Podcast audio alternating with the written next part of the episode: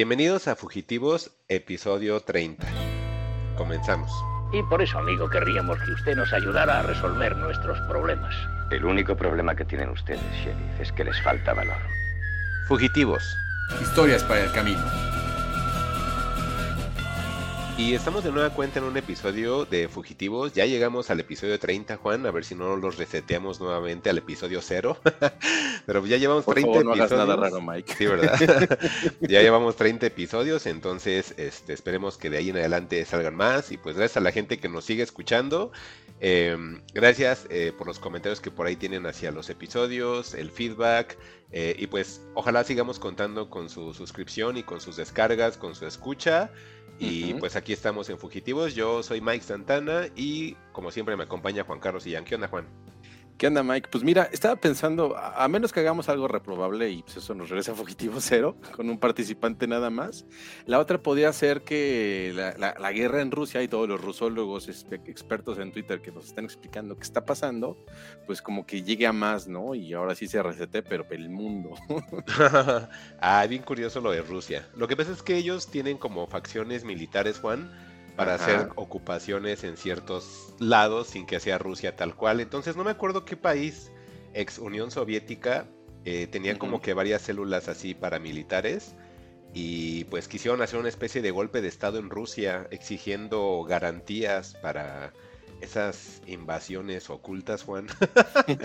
Lo lograron, se regresaron a su país, no recuerdo qué país era, si... Yo, pues se regresaron a Bielorrusia. Yo lo que Eso vi- creo era. No sé, algunos se regresaron, pero ya contentos porque ya hasta ponían en, en- en sarcasmo. Lo lograron paramilitares, se regresan con sueldos este, más altos y, y con, y con más este, protección para sus crímenes de guerra. Y yo, no manches, está cañón, ¿eh? Sí, Grupo Wagner era el, Grupo el- Wagner. el mencionado que, que- que puso a Putin a sudar frío, ¿no? Y le Sí. quitas a tu secretario de defensa y si no quieres que llegue hasta Moscú, Ajá. vas a hacer lo que yo diga en menos de 24 horas. Y yo dije, ah, ¿se le puede hablar así a Putin? Sí, sí se puede. Interesante. Sí, lo que pasa es que es bien curioso, Juan, porque esa es como una teoría de conspiración que menciona que Rusia políticamente es nada más Rusia, pero dicen que estratégicamente, militarmente, sí sigue funcionando alrededor de los países de ex Unión Soviética y creo que, esto, creo que esto lo acaba de demostrar. Y, y esto es como que una forma de decirnos al mundo, esto es lo que pasó. Pero realmente, en secreto, Juan, quién sabe qué haya sido realmente, ¿eh? O sea, quién sabe cuántas em, compañías tienen asociados a Rusia en cuanto a esa situación paramilitar. Sí, Juan, sí me quedé pensando mucho, ¿eh? Y dije, entonces, en, en lo de la crisis de los, de los misiles cubanos, no estaban tan descabellados, o sea, no estaban tan, tan mal los gringos en estar como tan paranoicos, Juan, ¿eh? Hay algo, hay muchas cosas que pues, obviamente no sabemos, ¿no? Y que obviamente los gringos, si son así de, de paranoicos, también es por algo, ¿no, Juan? Sí, sabes, yo en mi, en mi paranoia y en mi conspiranoia, porque pues ya es como un, un síntoma de estas épocas, ¿no? Tenemos Sí, nuestras conspiraciones y, y Claro. hacemos nuestras telarañas imaginarias. Yo creo que siempre ha habido, Juan, nada más que ahora como la gente ya tiene más facilidad de conectarse en cuanto a opiniones, ya las... Exacto, pero siempre han habido, yo también creo que siempre han habido. Pero yo dije, ah, ya se infiltraron los gringos y van a poner a los rusos contra los rusos porque el que paga No, manda. Y ya ves que, que Rusia es. Si antes era el ejemplo del comunismo y este, el socialismo todo El puro, pues ahora es el capitalismo más salvaje que te puedas Sí, encontrar, ¿no? sí, sí, sí, curiosamente se han vuelto ellos capitalistas, o sea, ya desde que un presidente te dice, si Europa me da la espalda en esta ocupación, eh, hago que Europa se congele quitándoles todo el gas. Y yo, wow. Sí, ya, ya no hay del pueblo para el pueblo, se acabó eso, creo, ¿no? Sí, no, ya desde el pueblo para Putin. Para mí. ajá. Pero, pero sí, y, y, pues curioso, ¿no? Que se regresaron así de, se regresaron así de, pues bueno, ok, nos calmamos, nos vamos a Bielorrusia, nos vamos a exiliar, guiño, guiño, y a ver qué pasa, ¿no? Y a ver qué pasa. Sí, también quién sabe, te digo, si llega a haber otro tipo de, re- de represalias u otras pequeñas facciones empiecen también a decir, ay, mira, ellos sí le dieron su Infonavit y a mí no, ahí voy otra vez yo, ¿no? Sí, o sea, también quién sabe esto qué, qué puerta haya abierto, ¿no, Juan? Ya lo veremos. Sí, sí, sí, sí. Y pues son otras noticias raras. Sí. ¿Viste lo que le pasó al Messi Liver? Los. Messi Liver son remensos. A ver, a ver, ¿qué pasó? Platícame. Pues mira, resulta que jugó el Inter de Miami contra no sé quién, algún equipo rascuache de la MLS. Ah, ya debutó Messi. ¿Ya debutó? No, no, no. Ah. este, Messi está de vacaciones. De hecho, fue al partido de homenaje de Riquelme. Creo que ya se despide. Ah, ok. que jugó en, el estadio de la Bombonera en este fin de semana. Ah, Pero El, el, el, Messi Liver viajó desde Filadelfia hasta Miami con su letrerito de viajé mil millas para poder ver a The Goat y The Goat, nada que jugó. Híjole. Híjole. Y entonces es así, pues no que muy fan, pues infórmate, chavo. Híjole, qué mala onda. Pues grande el señor Juan Román Riquelme, ¿no? Que dices que se retiró, pues está bien, está bien. Ya cuánto tiempo tenía este, él era como más de Boca, ¿no? Yo lo identifico más como de Boca que como de la selección argentina, ¿no, Juan? Pues yo lo, yo me acuerdo que jugaba en el, o sea, siempre ha sido como que el referente de Boca este, pues ahí fue a pasar sus últimos años, pero sus últimos años fueron como 10. Este, ya ves que fue a Europa a jugar con, con el Barça. Con el Barça. En, en, el Barça, pues marcó carreras de este Andrés Iniesta, es legendario Andrés Iniesta, dice que su ídolo pues, era Román Riquelme. Entonces, pues imagínate. Y yo lo recuerdo pues ya de, de, jugar con el Villarreal. ¿Ya te acuerdas de cuando el submarino amarillo se volvió europeo y todo el mundo estaba así, ah, qué chido el Villarreal, que no sé qué? Sí. Pues ya estaba Riquelme comandándolo, pero pues ya de ahí, este, y dijo, no, no, no, no, yo, yo, yo quiero mi asado. extraño choripán. Sí, sí, eso de Barcelona, pues, quizás mucha gente no lo recuerda porque era una época 2000 era, en la cual pues el Barcelona no tenía fans porque todavía no llegaba Messi a ese equipo, ¿no? Hablando de Messi. No, ajá. Yo creo que traía Bangal y ni lo sabía usar. Ni sabían ni quién era Bangal en ese entonces, Juan. sí, entonces eh, es de esas cosas parte de la historia que pues obviamente los fanáticos del Barça no como tan fans, pues no, no ubican porque hay un antes y un después de Messi, eso también hay que decirlo. Eso hizo que el equipo lo catapultara. Eh, obviamente por eso que de repente ya hubieron fans de Paris Saint Germain. Eh, y bueno, pues esto de lo del, homenaje de Riquelme, pues también está padre que el mismo Messi reconozca quién es, ¿no? Porque sí es, sí. es una figura, la verdad, en el fútbol mundial, no nada más Argentina. Y pues que le vaya chido, ¿no, Juan? Claro, es importante. Si no, si nos estamos equivocando, estamos diciendo alguna barbaridad de que Riquelme se regresó porque quería un Fernet con Coca. Pues ahí este, ahí tenemos a nuestro representante Darío, argentino, y de boca, ¿eh? Y de boca, ¿eh? Ojo. Y es de boquita, entonces. Híjole. Él ya nos ampliará todo eso. Ya te metiste en una bronca, Juan. está bien, está bien. Seguimos. Nada más espero el tuit de, de Darío fue correcta la información. Ah, ya, con eso me sí es correcto. sí es correcto lo que, sí, es correcta las tonterías que está diciendo Juan Darío, arroba Alexis Alfa y que nos diga, a ver qué onda. y pues seguimos, Juan. Seguimos, ya le entramos a las Fujinotes antes de que por fin nos llueva, ¿no? Ah, ¿qué tal? Que por fin acabó la cuarta ola de calor. Cuarta ola de calor, Juan, incesante. La verdad, eh, no tengo tanta empatía con la gente que se ha estado quejando tanto del calor en todos los días, porque la verdad, eh, yo nada más tengo la situación de calor en la noche, que es cuando regreso de trabajar y pues todo el día me la paso con aire acondicionado. Entonces realmente yo nunca sé si hace calor, si hace frío, si está lloviendo, porque aparte donde yo estoy trabajando ni siquiera... No, no, no, escucha, esta es, la, esta es la parte triste, Juan. Te digo, yo no sé ni cuando es de día, ni de noche, ni llueve, ni calor, porque estoy todo el día ahí eh, con el aire acondicionado pero tampoco tengo ventanas. Entonces no sé qué sucede en el mundo. O sea, puede estar Godzilla destruyendo World Trade Center, Juan, y solamente porque se mueva el edificio me voy a dar cuenta, pero si Godzilla lo hace así silenciosamente, yo ni cuenta me voy a dar. Ajá, entonces, ese es lo malo. Y, yo sufría como la onda de calor, pero ya en la noche que me iba a dormir, ¿no? Pero ya me estaba como acostumbrando nada más a dormir con, con ropa ligera y sin ni taparme nada, ¿no? Entonces, eh, sí escuchaba comentarios de la gente que a lo mejor trabaja en la calle o gente que se la pasa por su trabajo constantemente viajando en auto, eh, que sí se quejaban bastante, ¿no? Y, yo decía, ay, ojalá que no haya ningún concierto que quiera acudir a mediodía, ¿no? Y afortunadamente no lo hubo, no hubo de mi interés, sin embargo sí hubieron eventos obviamente así. Eh, Saludos, gato calavera. Saludos, gato calavera. Eh, y hablando nada más rápido, Juan, de esto del calor, ya vienen las lluvias, como decías, antes de que comencemos con los avances y con las fugitivos notas o fujinotas. Eh, eh, me estuve enterando hoy que es domingo 25 de junio. normalmente grabamos los sábados, pero cuando llega a haber alguna situación lo recorremos. Hoy 25 de junio me entero que en el Festival de Monterrey Machaca, Juan, que les cancela Korn. ¿Les dio calor o qué pasó? No, pues que según no podía salir el avión. O sea, los tipos estos, me dio mucho coraje, Juan, la verdad. Desconozco la logística de los artistas, pero dices, a ver, eh, Korn vive en Estados Unidos y neta ibas a planear viajar, ¿qué te gusta? ¿Dos horas antes de que te tocara tocar? O sea, sí entiendo que es Korn, Juan, pero ¿todos los artistas hacen eso? O sea, el mismo día que van a tocar toman su vuelo y se bajan Pues del avión y tocan. Yo creo que en estos festivales tan cerca de la frontera, a lo mejor sí les conviene porque pues, ahorran traslados y estadías y todo eso. ¿no? A lo mejor ahí fue un tema del organizador. Es que en España pasó lo mismo. En el Resurrection pasó exactamente lo mismo, Juan. Y dieron el mismo comunicado de disculpa, ¿crees? Nada más cambiando el país. Pues es que es la ventaja de. Ahora sí que reservas tu, avi- tu avión privado y pues, Ujú. ¿qué? De Dallas o de donde salgan, el paso a Monterrey, pues llegas en media hora, ¿no? Entonces está más padre que llegas tardecito, ya todo armado, ya echas tu set y te vas a tu casa. Creo que para ellos pues es más cómodo estar ahí este Un día completo. toda la semana o tres días ahí en Monterrey sin saber qué hacer. Porque Yo pues, le echaba un día, ¿no? Ah, Yo, yo le echaba un día porque, mira, no sé cómo sea el protocolo o cómo sea el procedimiento en conciertos, como dices tú, en esos estados de frontera, o a lo mejor cuando se hacen en Guadalajara. Pero, por ejemplo, cuando viene una banda aquí, Juan, ¿a poco no has visto las notas en las cuales dicen, y mira, fueron a comer no sé qué, y fueron a Ajá, Teotihuacán"? ¿A poco es lo que no te iba a eso? decir. Ya ves el, el nuevo, el nuevo proyecto de, de Tom York. Ajá. Esta semana se estuvo presentando en Auditorio Nacional y pues está, ha estado toda la semana saliendo fotos de Tom York paseando en museos, en el centro, comiendo Exacto. taquitos. Sí. o sea, O sea, ¿qué onda? O sea, y luego Korn, o sea, creo que. Ay, perdón, Korn, pero si tienes mucha fanaticada, es en México.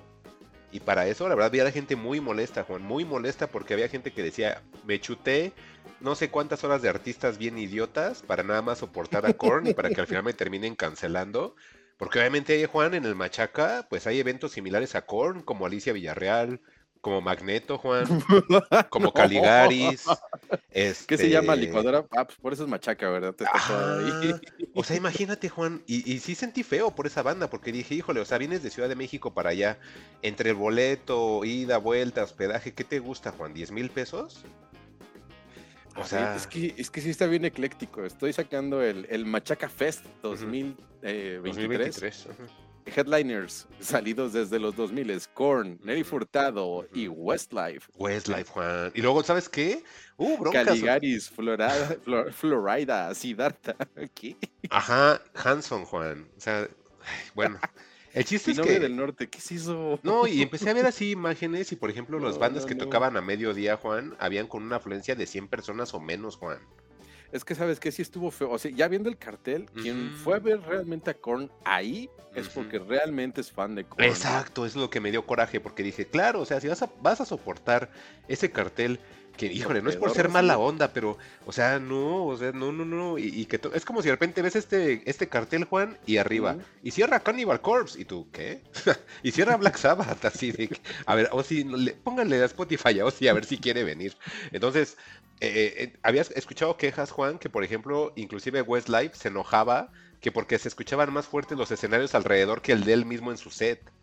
Que estaban en su set y se escuchaban las bandas alrededor, Juan. O sea, dije, no, o sea, todo mal. Y, y- y pues ya ni modo, o sea, este festival ya llegó para quedarse. No sé cuántas versiones lleva o cuántas, eh, sí, pues cuántas versiones de años lleva eh, celebrándose.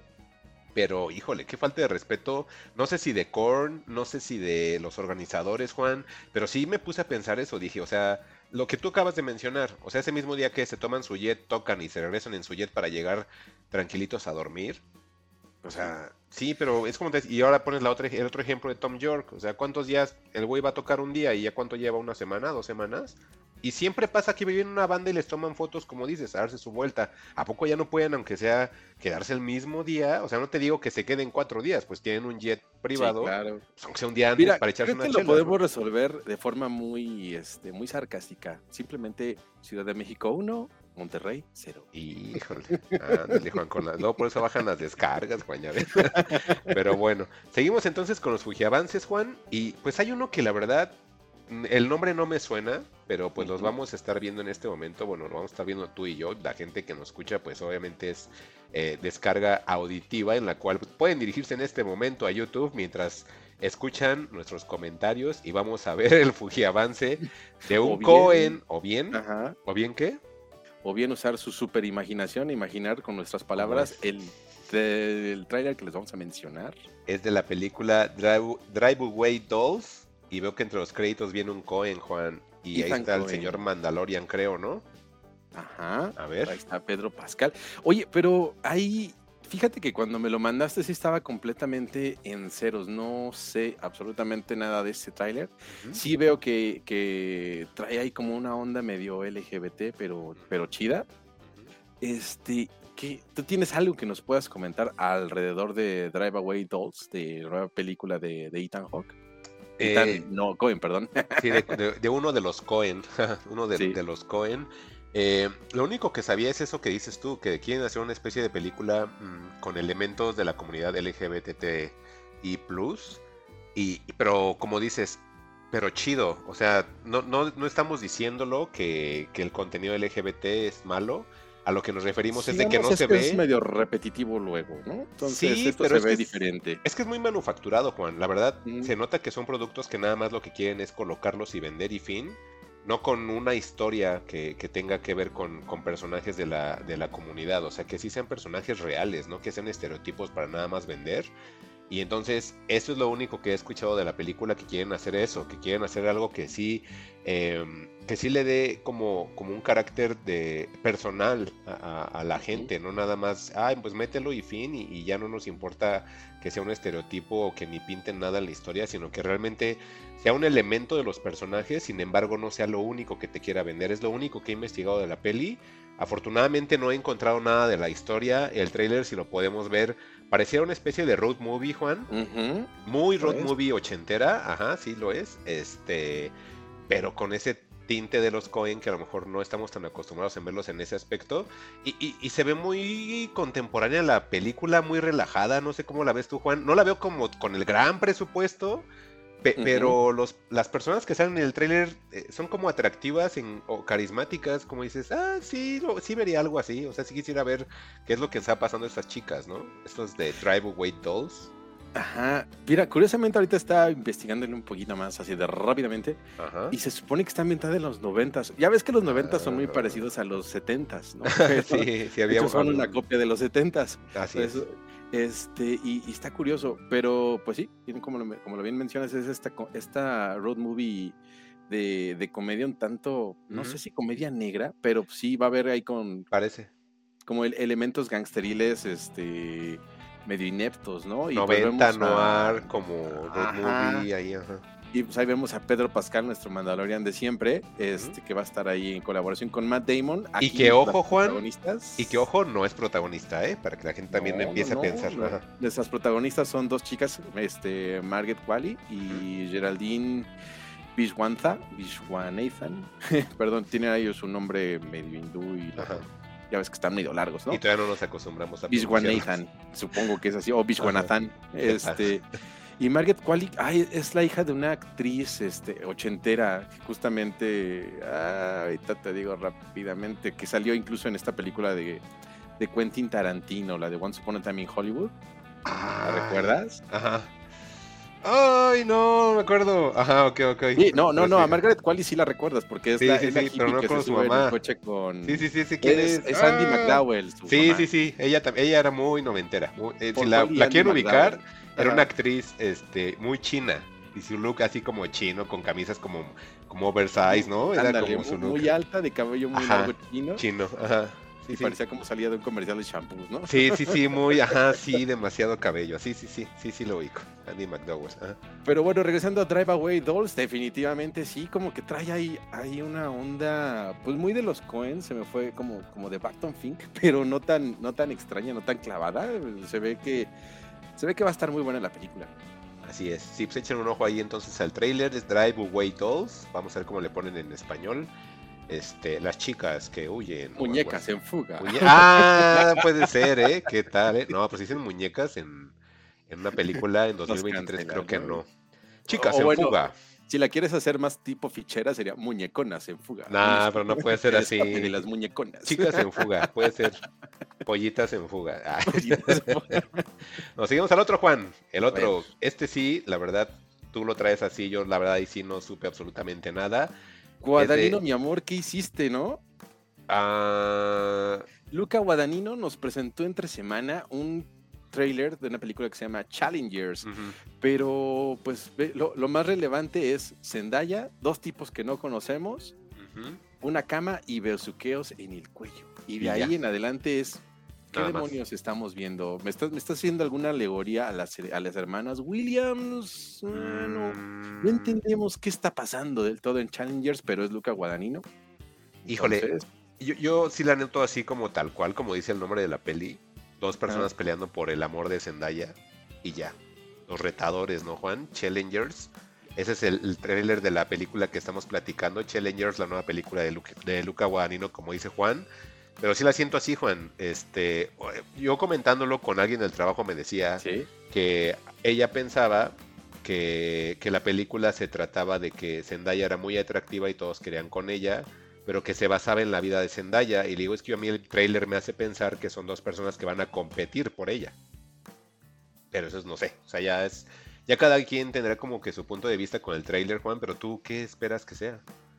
Sí, pues mira, no creo que estés tan equivocado. A mí lo que me llama la atención es que se, se centre como en, en, el ambiente del tenis, ¿no? Parece que están ahí como, no sé, el abierto de Nueva York o alguna cosa que no es precisamente de, de, las ligas oficiales o las copas oficiales de tenis. Pero pues este triángulo, pues muy como a lo, y tu mamá también, como el final de tu mamá también, este como que comparto, pero, pero peleo está, está raro. Como que el personaje de Zendaya se ve que tiene bastantes dimensiones, se ve bien. O sea, si, si fuera nada más la, la, lucha de, pues vamos a competir por el amor de Zendaya, pues quizás no, no dé. Pero pues no olvidemos que es Luca Guadagnino, a este triángulo se ve, se ve bastante bien. Y la última película que nos entregó, la de Bones and All o Hasta los Huesos, pues, fue muy buena película. Muy buena. Y el trailer también no te decía nada, ¿eh? Sí, exactamente, estoy ahí. O sea, seguramente cuando veamos, segura, va a ser una cosa completamente diferente a la que estamos diciendo. A ver quién tiene razón, pero definitivamente ahí estamos. Así es. Y pues tenemos otra, Juan. Esta que es They Clone Tyron. ¿Qué es eso? ¿Cómo que clonaron a Tyron, Juan? ¿Por qué nos tendría que importar que clonaron a Tyron un tráiler de Netflix? Oh, Tyrone, you what bastard. Este, me acordé mucho de estas películas de, de gangsters de este director inglés que nos cae bastante bien, aunque era Guy Ritchie. De Guy Ritchie. Este, pero no creo que tenga nada que ver. Es, ¿sabes qué me dio? ¿Sabes por qué te lo traje? Porque tengo la impresión de que estamos viendo quizás un primer intento de, de, resurgimiento del, de este género tan setentero llamado Black Exploitation. ¿Crees? O sea, e-, es una película de, conspiración y de misterio. Y si ves la estética, cómo están ahí Jamie, Jamie Foxx y compañía. Este, Jamie Foxx está John, eh, John Boyega, te iba a decir John Bodega, John Boyega, el de Star Wars, el que todo odian, el que todos odian. Y esta, y la que hace el tercio es Jonah Parris, no sé qué hay. Ah, no la ubico. Jonah Parris, a lo, mejor es su primer este, cinta, quién sabe. Este, perdónenos, estamos haciendo un fuji, un fuji de siempre, pero bueno, este, se ve, se ve curiosa por lo menos la película, ¿no? Y, está, no sé si partiendo algo nuevo con, con Netflix, ahora sí que no sé si quieran ya darle cerrón y, vuelta a la página de estar produciendo por producir cualquier basura, y ya empiecen a tener como que contenidos un poquito de más nivel.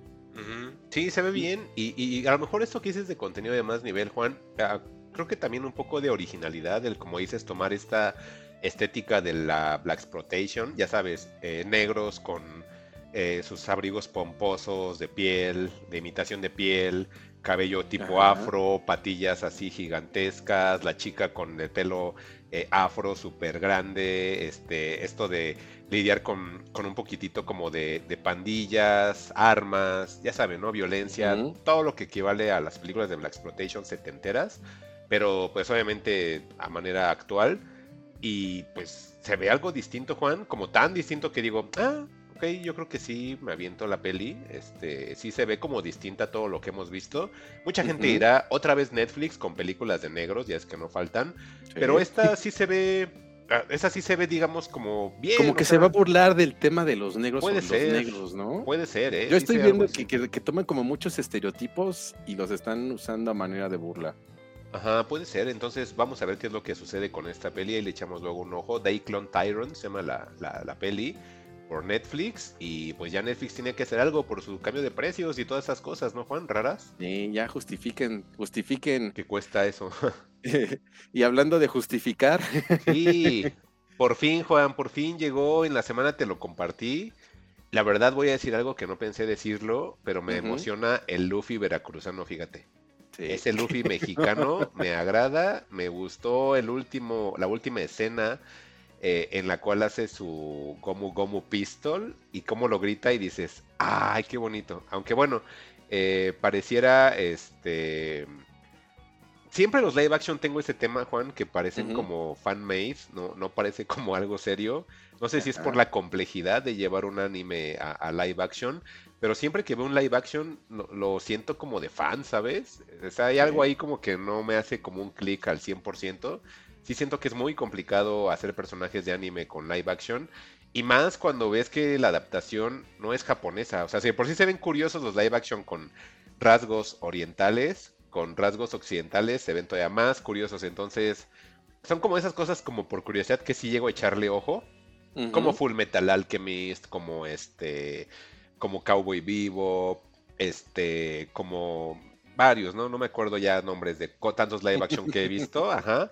Pero Ajá. sí siempre se me hacen así como, ah, qué curiositos. Y como siempre recrean cosas que ya viste, pues como que nada más vas viéndolo cómo lo recrean, pues como una obra especie de obra de teatro, o así como te hacía alguna actuación hecha por fans, y así de, ah, mira, qué chistoso, van a abarcar de esto a esto, que ya sé que va a suceder. Ay, le medio cambiaron esto, ah, qué, qué curiosito. Nada más si te digo, me emocionó el Gomu Gomu Pistol, dije, ah, ese ve bonito, pero Pero Eh. fíjate que la campaña de Netflix creo que ha estado muy bien cuidada. Digo, en la nota que te compartí dicen que se están gastando cerca de 18 millones de dólares por episodio. Vamos a ver si es cierto. Pero pues el tráiler que estamos viendo aquí, pues sí es una calca de esos episodios, o por lo menos de esos momentos de One Piece, ujú, que así tal cual yo, eh, justamente es el arco, el único arco de One Piece que he visto.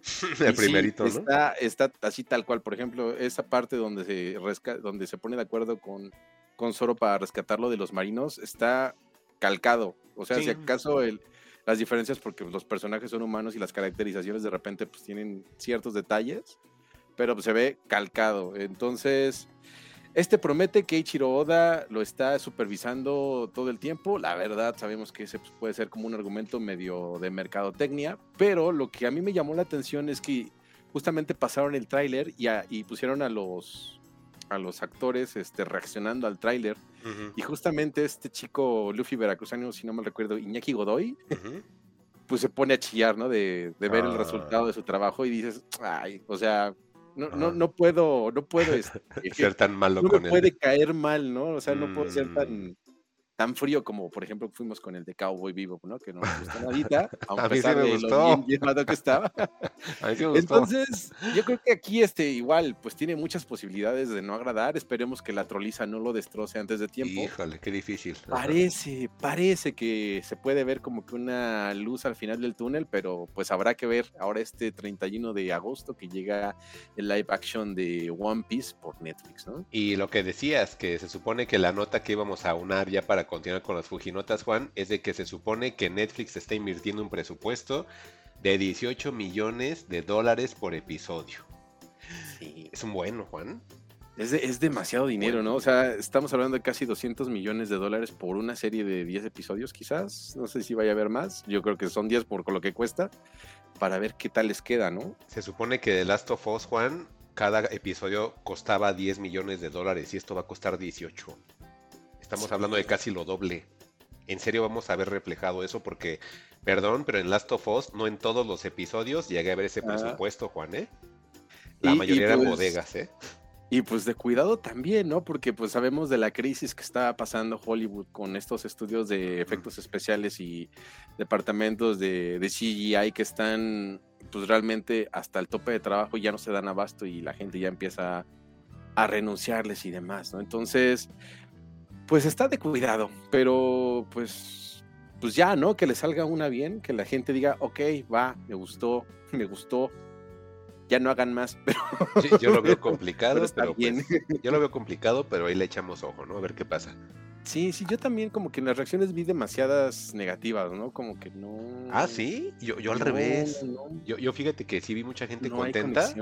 Yo, yo vi Ajá. mucha gente contenta y hasta dije, se me hace que la gente de One Piece no es tan tóxica como otros fandoms, ¿no? Me imaginé eso, pero si tú sí viste hate, pues ya. Yo la verdad Sí, vi como mucha gente contenta, ¿eh?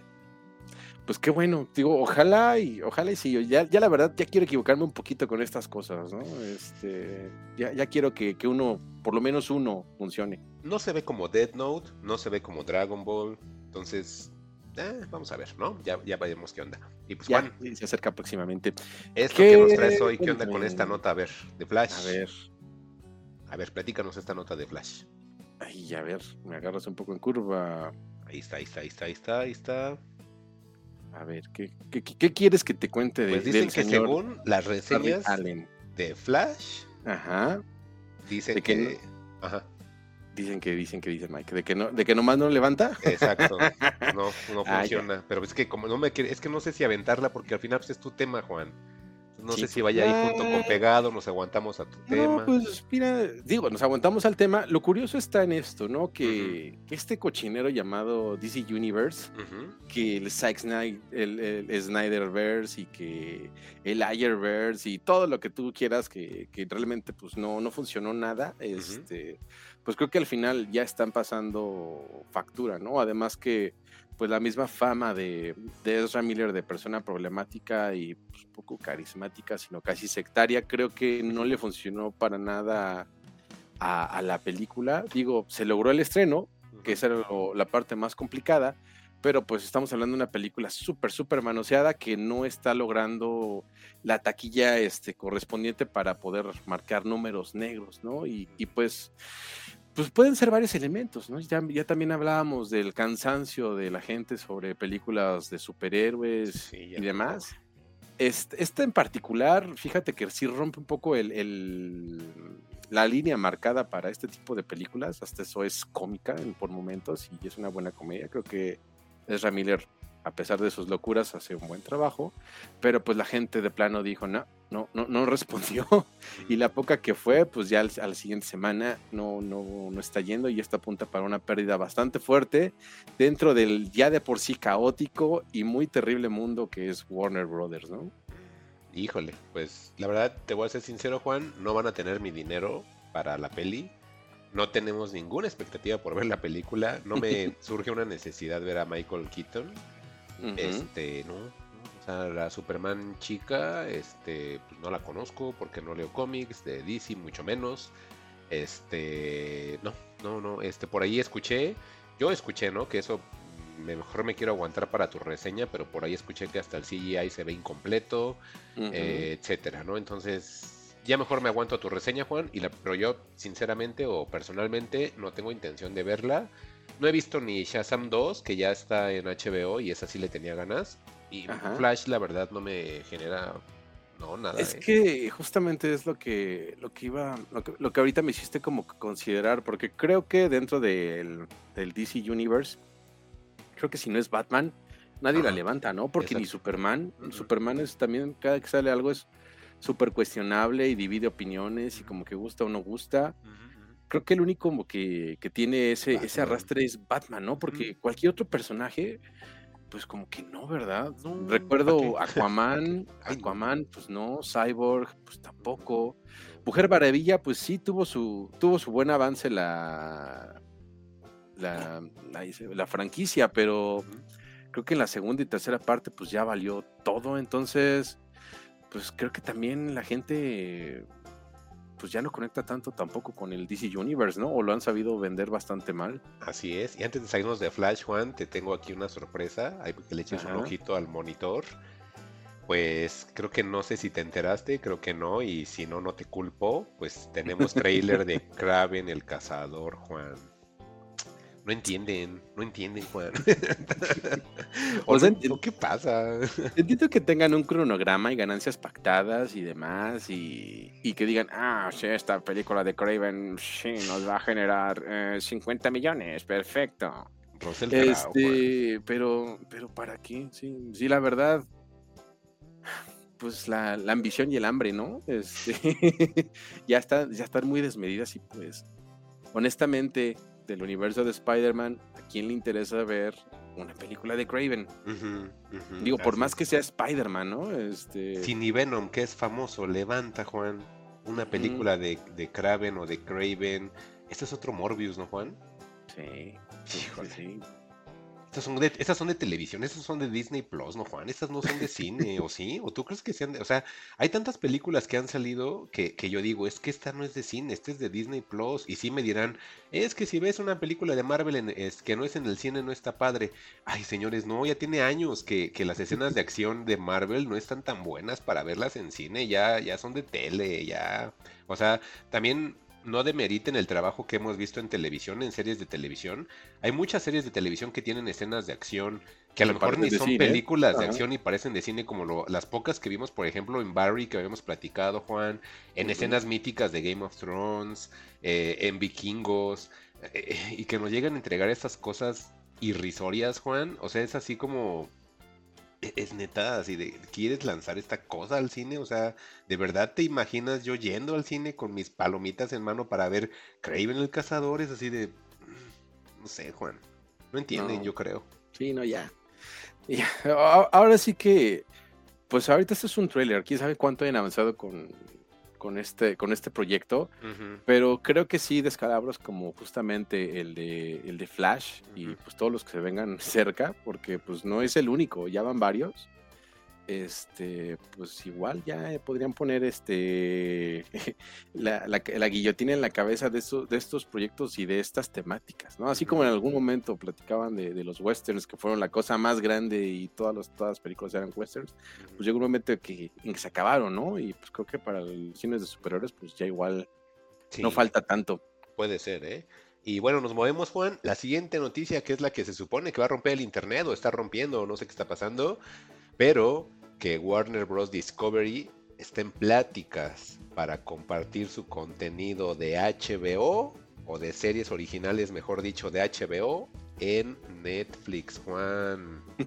Ponga su meme de, de, Robin Hood de Disney con su con su con su tarrito pidiendo limosna. Pues, ya, no sé quién ya no sé quién está más necesitado, Juan, si HBO o Netflix.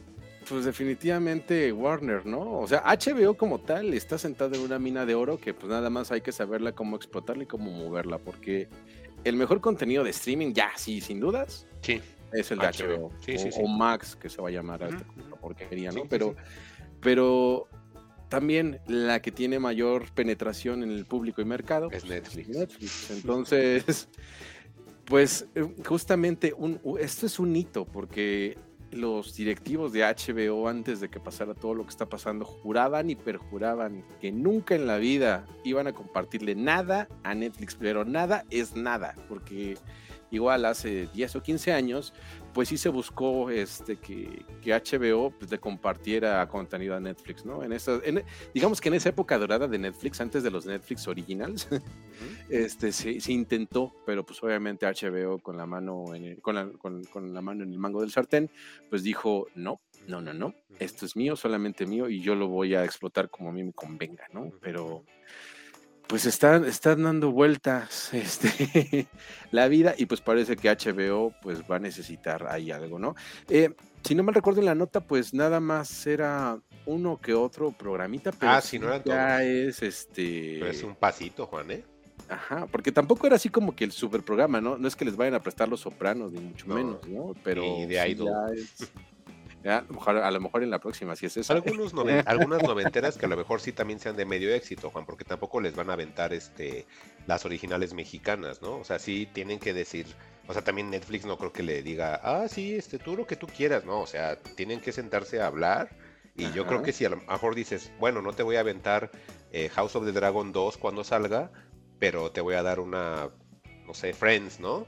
Otra vez, ¿te acuerdas que tenían Friends, no? Sí, Una onda así. Ahora, ¿quieres otra vez Friends? Ahí te va Friends. ¿Quieres este, no sé, eh, quieres Six Feet Under, ¿no? Que es two and a half que ya nadie ve. ¿Quieres Two and a Half Men? Ahí te va Two and a Half Men. O sea, cosas que a lo mejor sí no son como el top actual, pero que sí, sí, sí traen gente, ¿no? Las series que sacaban en Warner, Juan, ¿te acuerdas? Ajá, imagínate que ya esto se ponga bidireccional y que de repente HBO diga, oye, pues una lana y préstame este Stranger ahora tú tal, ajá, exactamente. Y ahora yo hago Stranger Things. Si es que quién sabe, Juan. Si sería que hablaran. Y mira, si Netflix ya tiene su pseudo deal con Sony, entonces ya si después el otro grande que se trae es este Warner, Juan, Netflix y tiene que empezar a ver cómo crece y ellos tienen que aprovechar que, que, Netflix está distribuido, como dices, y tiene creo que hasta mayor presencia que la mayoría de plataformas. Aumente precios, Juan, de repente te niegue las cuentas este, compartidas, este, que, que, tenga sus versiones sin costo, que sea pionero en ciertas cosas. Sí, sí tiene descalabros, Juan, pero Netflix sigue siendo Netflix aún hoy 2023, ¿eh? Pues sí. Y ahora vamos a salirnos un poquito de tema antes de ir a esa nota de que ya tienes ahí, está apuntando. Ponte en la bola de cristal y, supongamos que Warner no se va a recuperar de lo que le está pasando. ¿Quién crees que se la coma? ¿Apple TV? No. ¿Netflix? ¿Amazon Prime? Disney. ¿Disney? Disney compra Warner. Híjole. Híjole, Juan, y yo me, sí me da terror que pase, ¿eh? La verdad sí siento que sí pasa, ¿eh? Porque eso es un hecho, o sea, no son hermanitas de la caridad, están viendo quién se come a quién. Entonces, seguramente ya, le, ya por ahí alguien le echó un, ojito a, Warner y todo lo que tiene y, pues no a lo mejor podemos estar hablando de los estudios Netflix Warner en próximos años. Híjole, también puede ser, sí. Fíjate que a Prime, o en este caso a la gente de Amazon, no los había visto como en la mira. No veo que hayan hecho compras grandes, salvo lo de Metro Goldwyn Mayer, que no ha despegado todavía. Pero no me los imagino comprando a ellos a Warner. Yo sí siento que Disney se avienta, ¿eh? A pesar de que sus problemas financieros. Eh, ay, no, Disney, aunque tenga problemas financieros, Juan, sigue siendo las marcas más posicionadas. Y ahorita lo que sufren, pues es así como que un bajón, pero no creas que siguen perdiendo poder, no. Pues es Disney, Juan, al final, o sea.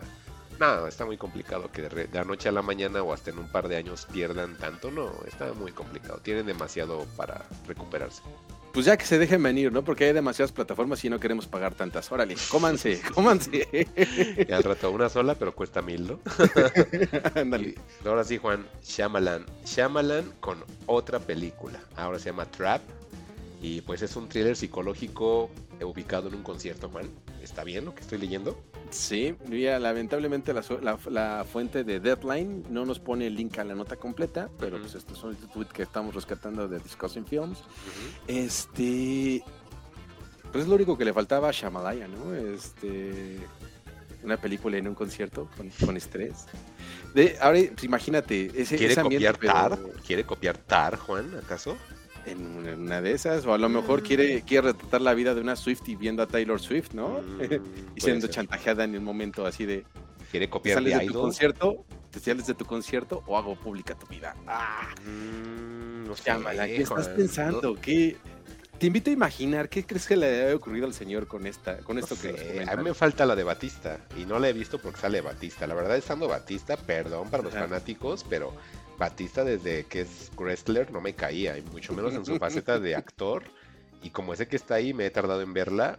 Y ahora esto de que sea un thriller psicológico ubicado en un concierto, yo lo, lo, lo que me imaginé al tener la palabra thriller psicológico, pues es un concierto de cámara. Ya si es un festival o algo así, pues vuélame la cabeza Shyamalan con un golpe de, con un giro de tuerca en el cual Korn no cancela o algo así.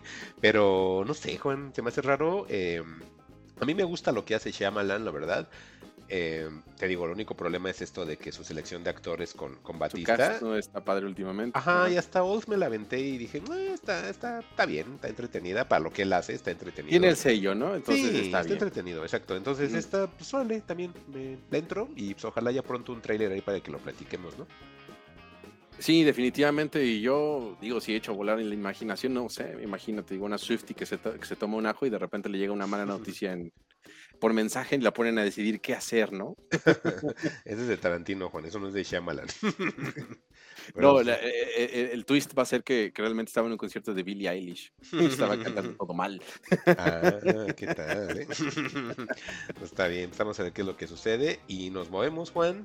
Y pues este ya es una, una noticia monochinera. Una monochinera, sí, ya les debía unas monochineras. Es que ya estamos en la transición de primavera-verano. Y pues bueno, hubo una nueva temporada de pues, este, Ranking of Kings. Eh, el, anime de Poji, ¿no? Básicamente la segunda temporada es como una suerte de, historias alternas que van clavando dentro de la historia principal. Entonces al principio nada tiene sentido, pero te van contando historias paralelas, por así decirlo, y está... Funcionó bastante bien, me sigue gustando Sama Ranking. Este, y terminó la temporada con la noticia de que va a haber una película. Entonces, pues este, los que sean entusiastas de, de Boji, así como yo, que es que su estética es muy de cuento de hadas. Yo- es a mí algo que me gusta mucho de, de este, de este anime, su estética. Este, pues estaremos pendientes de, de la nueva película que no, ha- tiene, no tiene fecha pues, definida aún, pero dice que va a estar. Ok. ¿Y, y sí vale la pena para la gente que no ha visto la serie, Juan, volver a, digamos, mejor dicho, sí tomarla y empezar a verla, algo así? ¿Sí está chida? Sí, sí, ¿de la verdad sí está, sí está chida. Es básicamente, la premisa es, ah, es que eso se quedó en los, en los, en los archivos ocultos, fugitivos. Ujú. Bueno, básicamente Boji es un es el, es el heredero de un rey que es un gigante muy fuerte, perece, pero Boji tiene una maldición, entonces no puede, a pesar de que es el hijo de un gigante, pues él es diminuto, es discapacitado, realmente es como sordomudo, él de hecho no habla, nada más hace ruiditos raros y se comunica con, con señas, es algo chido de Boji, y pues tiene que enfrentar una aventura para sortear a una hechicera que quiera apoderarse de, su reino y, y de su familia, entonces tiene que salvar a su hermano, a su mamá, y así de y, y- y así son las aventuras de Boji, ¿no? Ya saben, el, el camino del héroe, donde pues el héroe tiene que aprender a ser héroe y después volverse bueno. Eso es de lo que trata este Osama Ranking. ¿eh? Esa está en Crunchyroll. ¿verdad? Sí, ese te la encuentran en, No. Crunchyroll. Entonces ya hay una temporada completa en Crunchyroll, saldrá la Dos. segunda, ¿dos? Ajá. Sí, sí, sí, te decía que la segunda temporada recientemente acabó y que pues no se siente como, como la Continuación.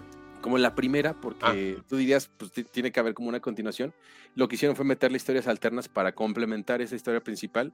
Y yo me imagino que la película, pues ahora sí va a ser en la, La continuación, continuación de, para lo la que- tercera, ¿no? de lo que quedó en, la- en el final de la primera temporada para amarrar todo, ¿no? O meter tercera, ¿no, Juan? También. Ah, ok. Pues ahí para la gente que tiene entonces Crunchyroll, para que lo aprovechen, no nada más esté viendo este Demon Slayer, que está bien horrible. ahí pueden ver, por ejemplo, la primera temporada de Tokyo Revengers, pueden ver este My Hero Academia, pueden ver este Muchas, Saint muchas, Seiya, muchas muchas cosas cosas. Y pues bueno, seguimos Juan y pues esta nota que está bien rara. A ver, cuéntame. que según James Mangold dice que la gente debe de aprender a dejar que las cosas mueran o a dejar las cosas atrás. Esto respecto a la premier de Indiana Jones 5. ¿Sabes por qué lo dijo? Eh, si no mal recuerdas, James Mangold es el director detrás de Logan, la última película de, de Hugh Jackman como Wolverine, donde pues, Wolverine muere, ¿no? Y pues resulta que para Deadpool 3 pues va a salir Wolverine y va a salir Hugh Jackman. Y dijo, pero ¿cómo si yo ya lo maté?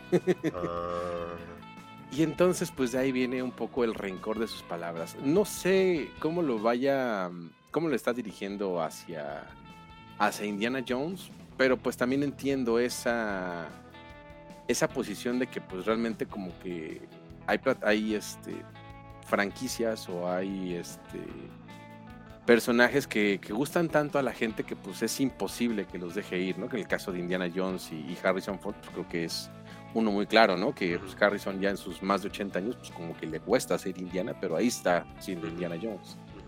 y, y- y raro, ¿no? Este, pues las últimas películas que tuvo él, él también es director de la nueva película de Indiana Jones, no es Steven Spielberg, porque mucha gente pensaba que era Steven Spielberg.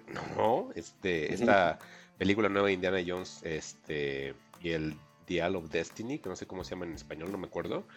Este es de él, o sea, él, él está dirigiendo y lo único que recuerdo que él haya dirigido es como dices tú, Juan, este Logan y la de Ford contra Ferrari.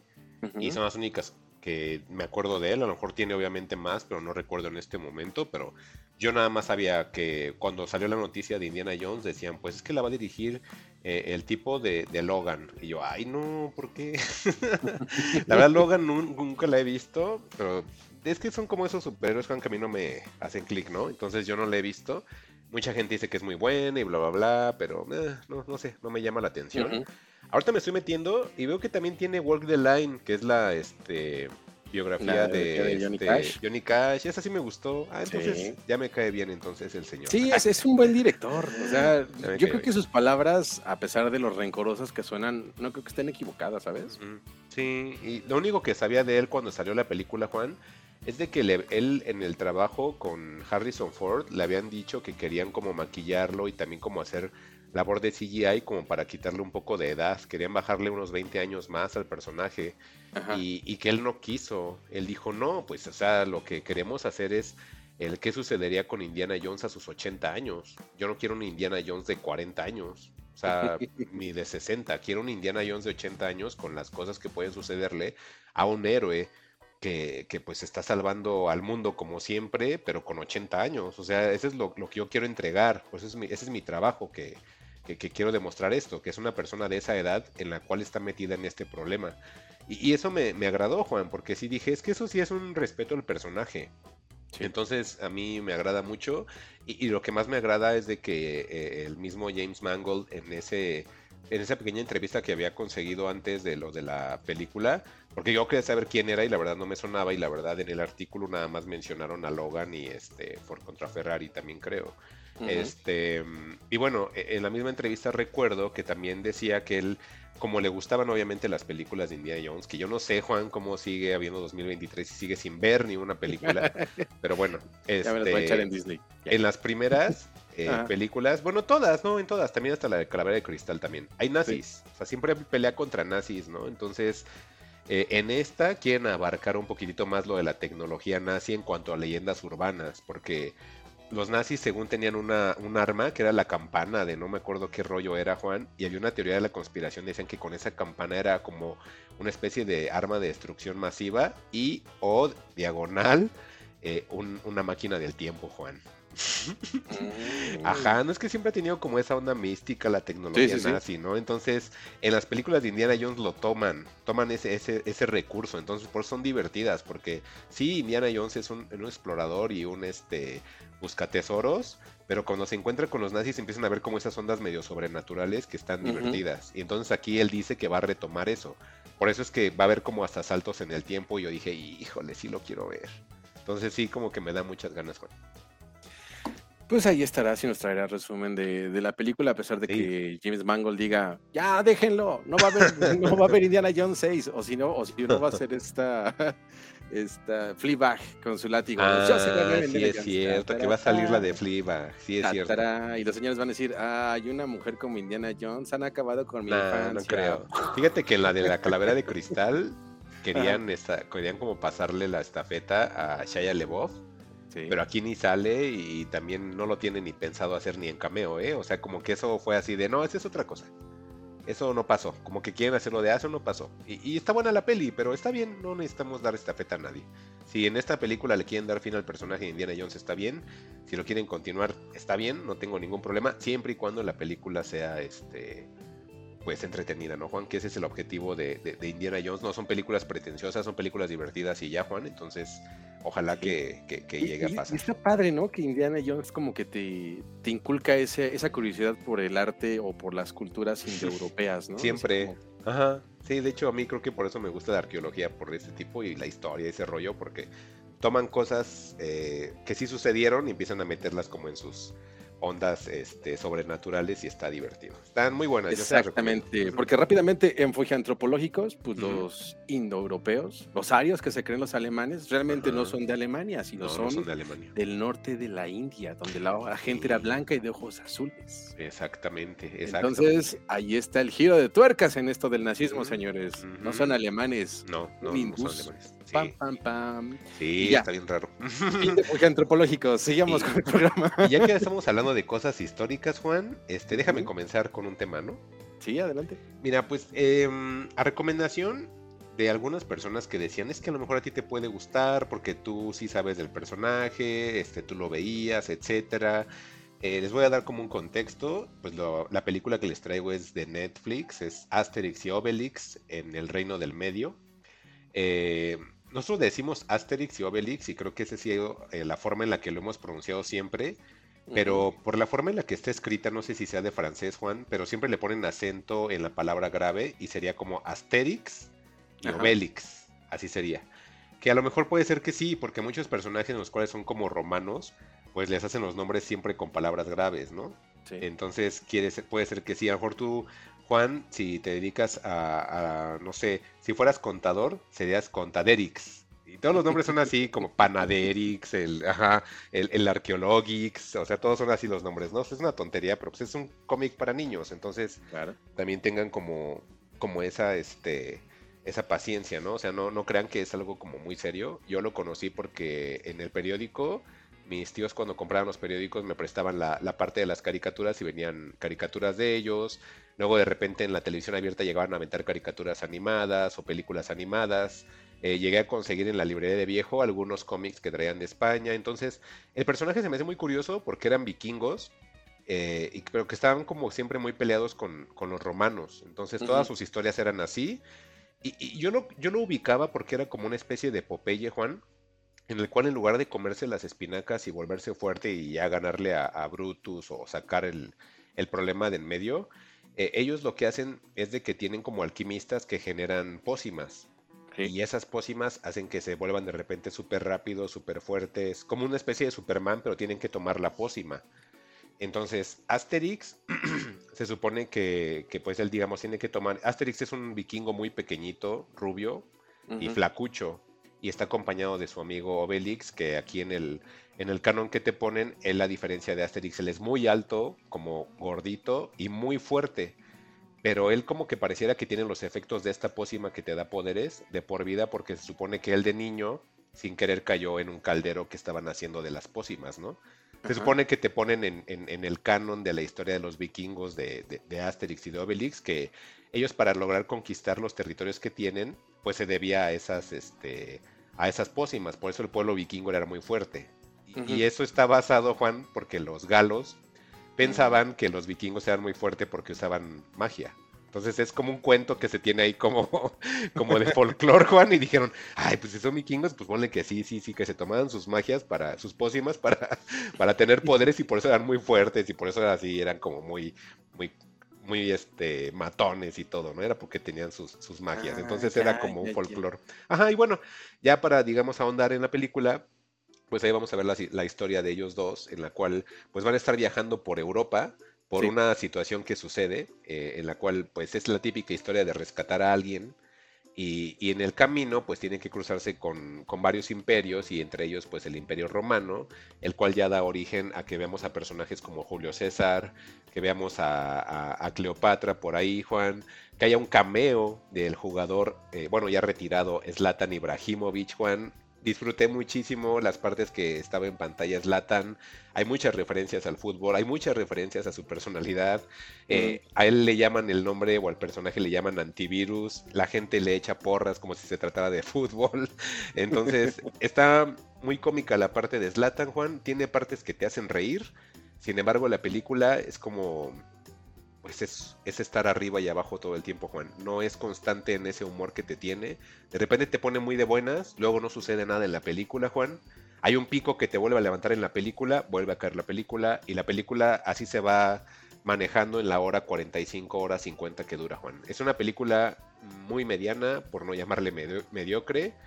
Eh, el objetivo de entretenerte lo cumple a medias. O sea, todo, todo te lo lleva a medias, Juan, salvo algunos chistes que dices, ah, está muy original, y, son chistes que a lo mejor no has visto en otras partes, pero esa brillantez se pierde con todo lo demás de la película que es, que es muy promedio, Juan. Y, adicional, si sumamos que el carisma de los protagonistas, que es el actor que la hace de Asterix y de Obelix, eh, pues también pierde mucho, porque no puedes tener protagonistas que, que pues no te sean simpáticos. Asterix lo hace alguien que se llama Guillem Canet, que no lo conozco, y Obelix Gilles Lelouch. Entonces son actores que no conozco, Juan.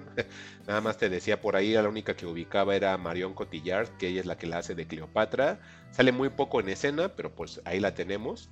Eh, y, pues, la verdad, esto es lo que me encontré con Asterix y Obelix, El Reino del Medio.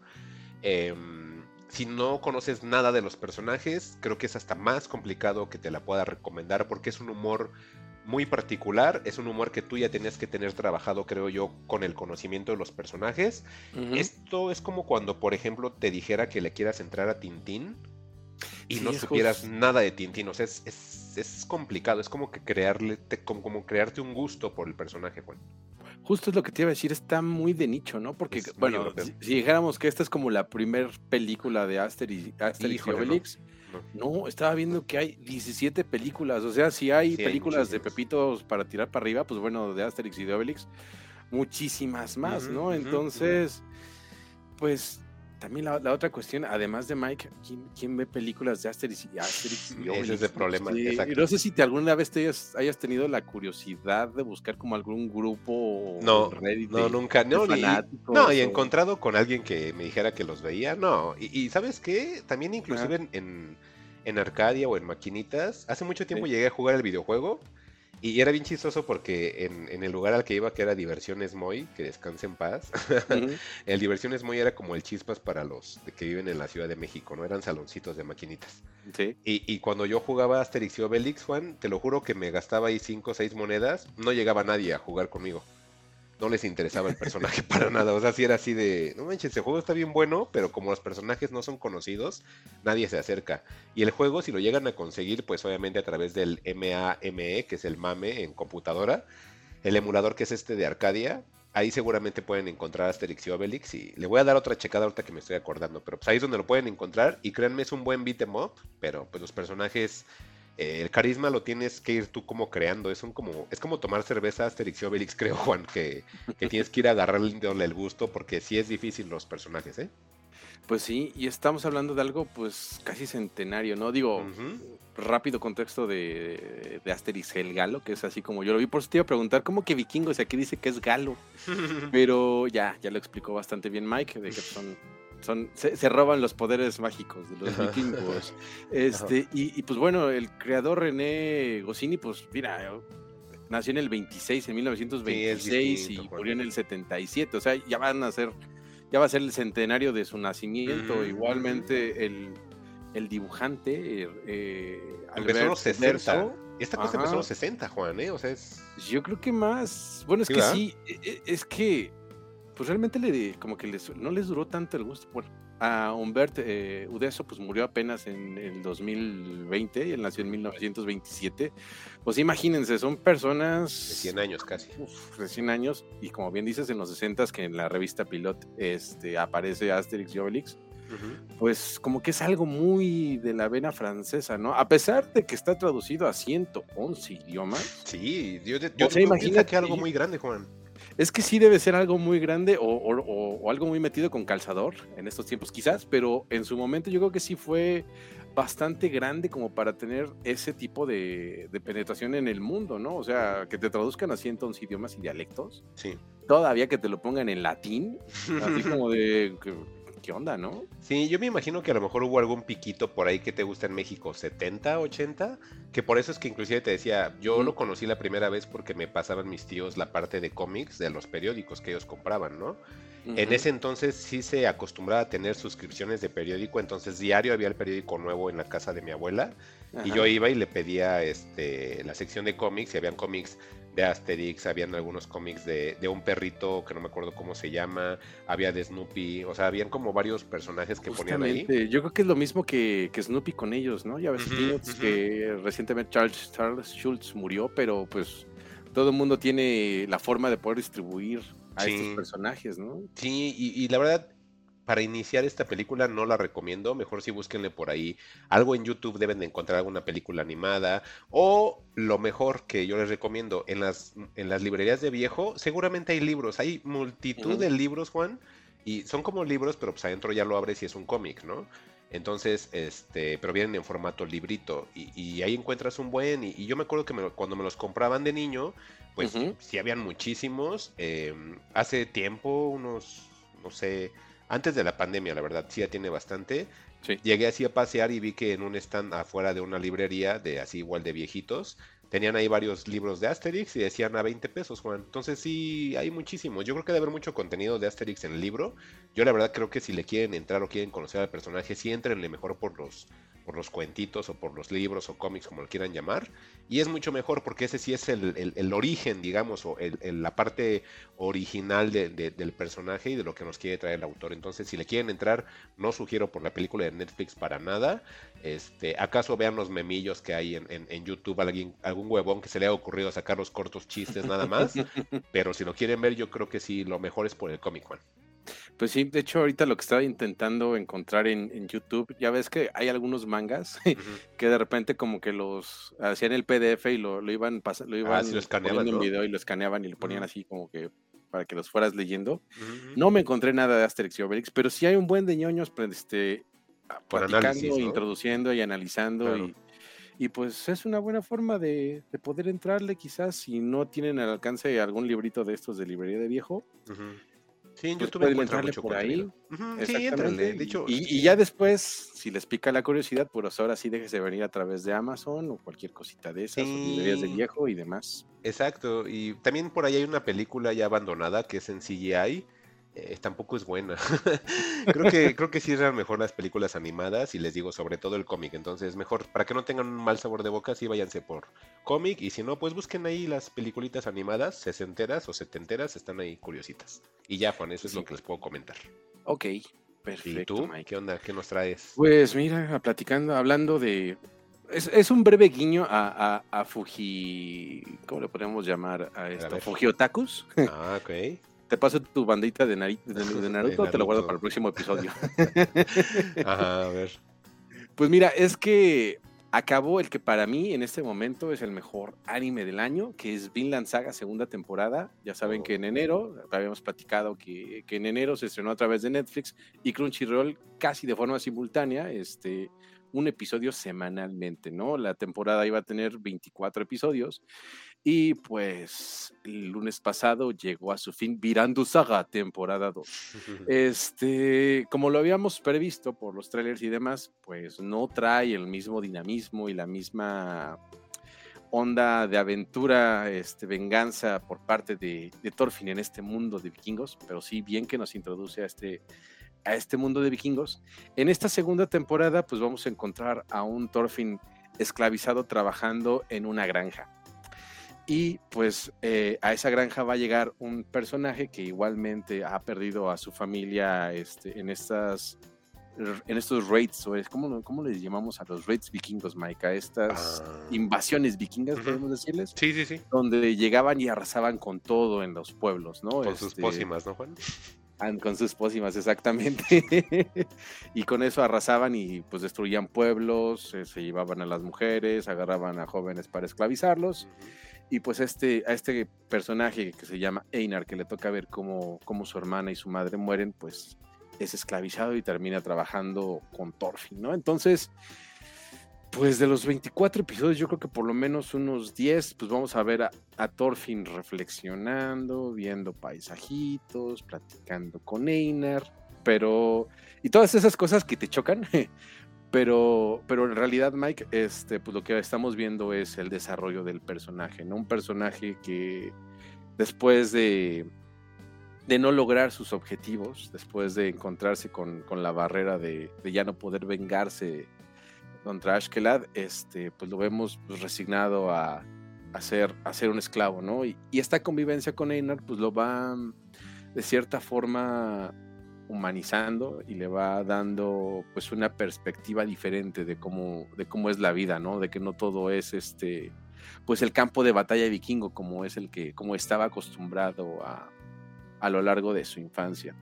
Y después pues vienen los problemas, ¿no? Porque eh, el rey Canuto este, asciende al poder, muere el rey Harald, eh, Harald, perdón, y su hermano se da a entender que es por un complot que, que ha hecho Canuto y, y pues eh, para poder financiar sus conquistas y seguir este, oprimiendo Inglaterra, pues su plan es este, apropiarse de, las granjas que generen más riquezas, ¿no?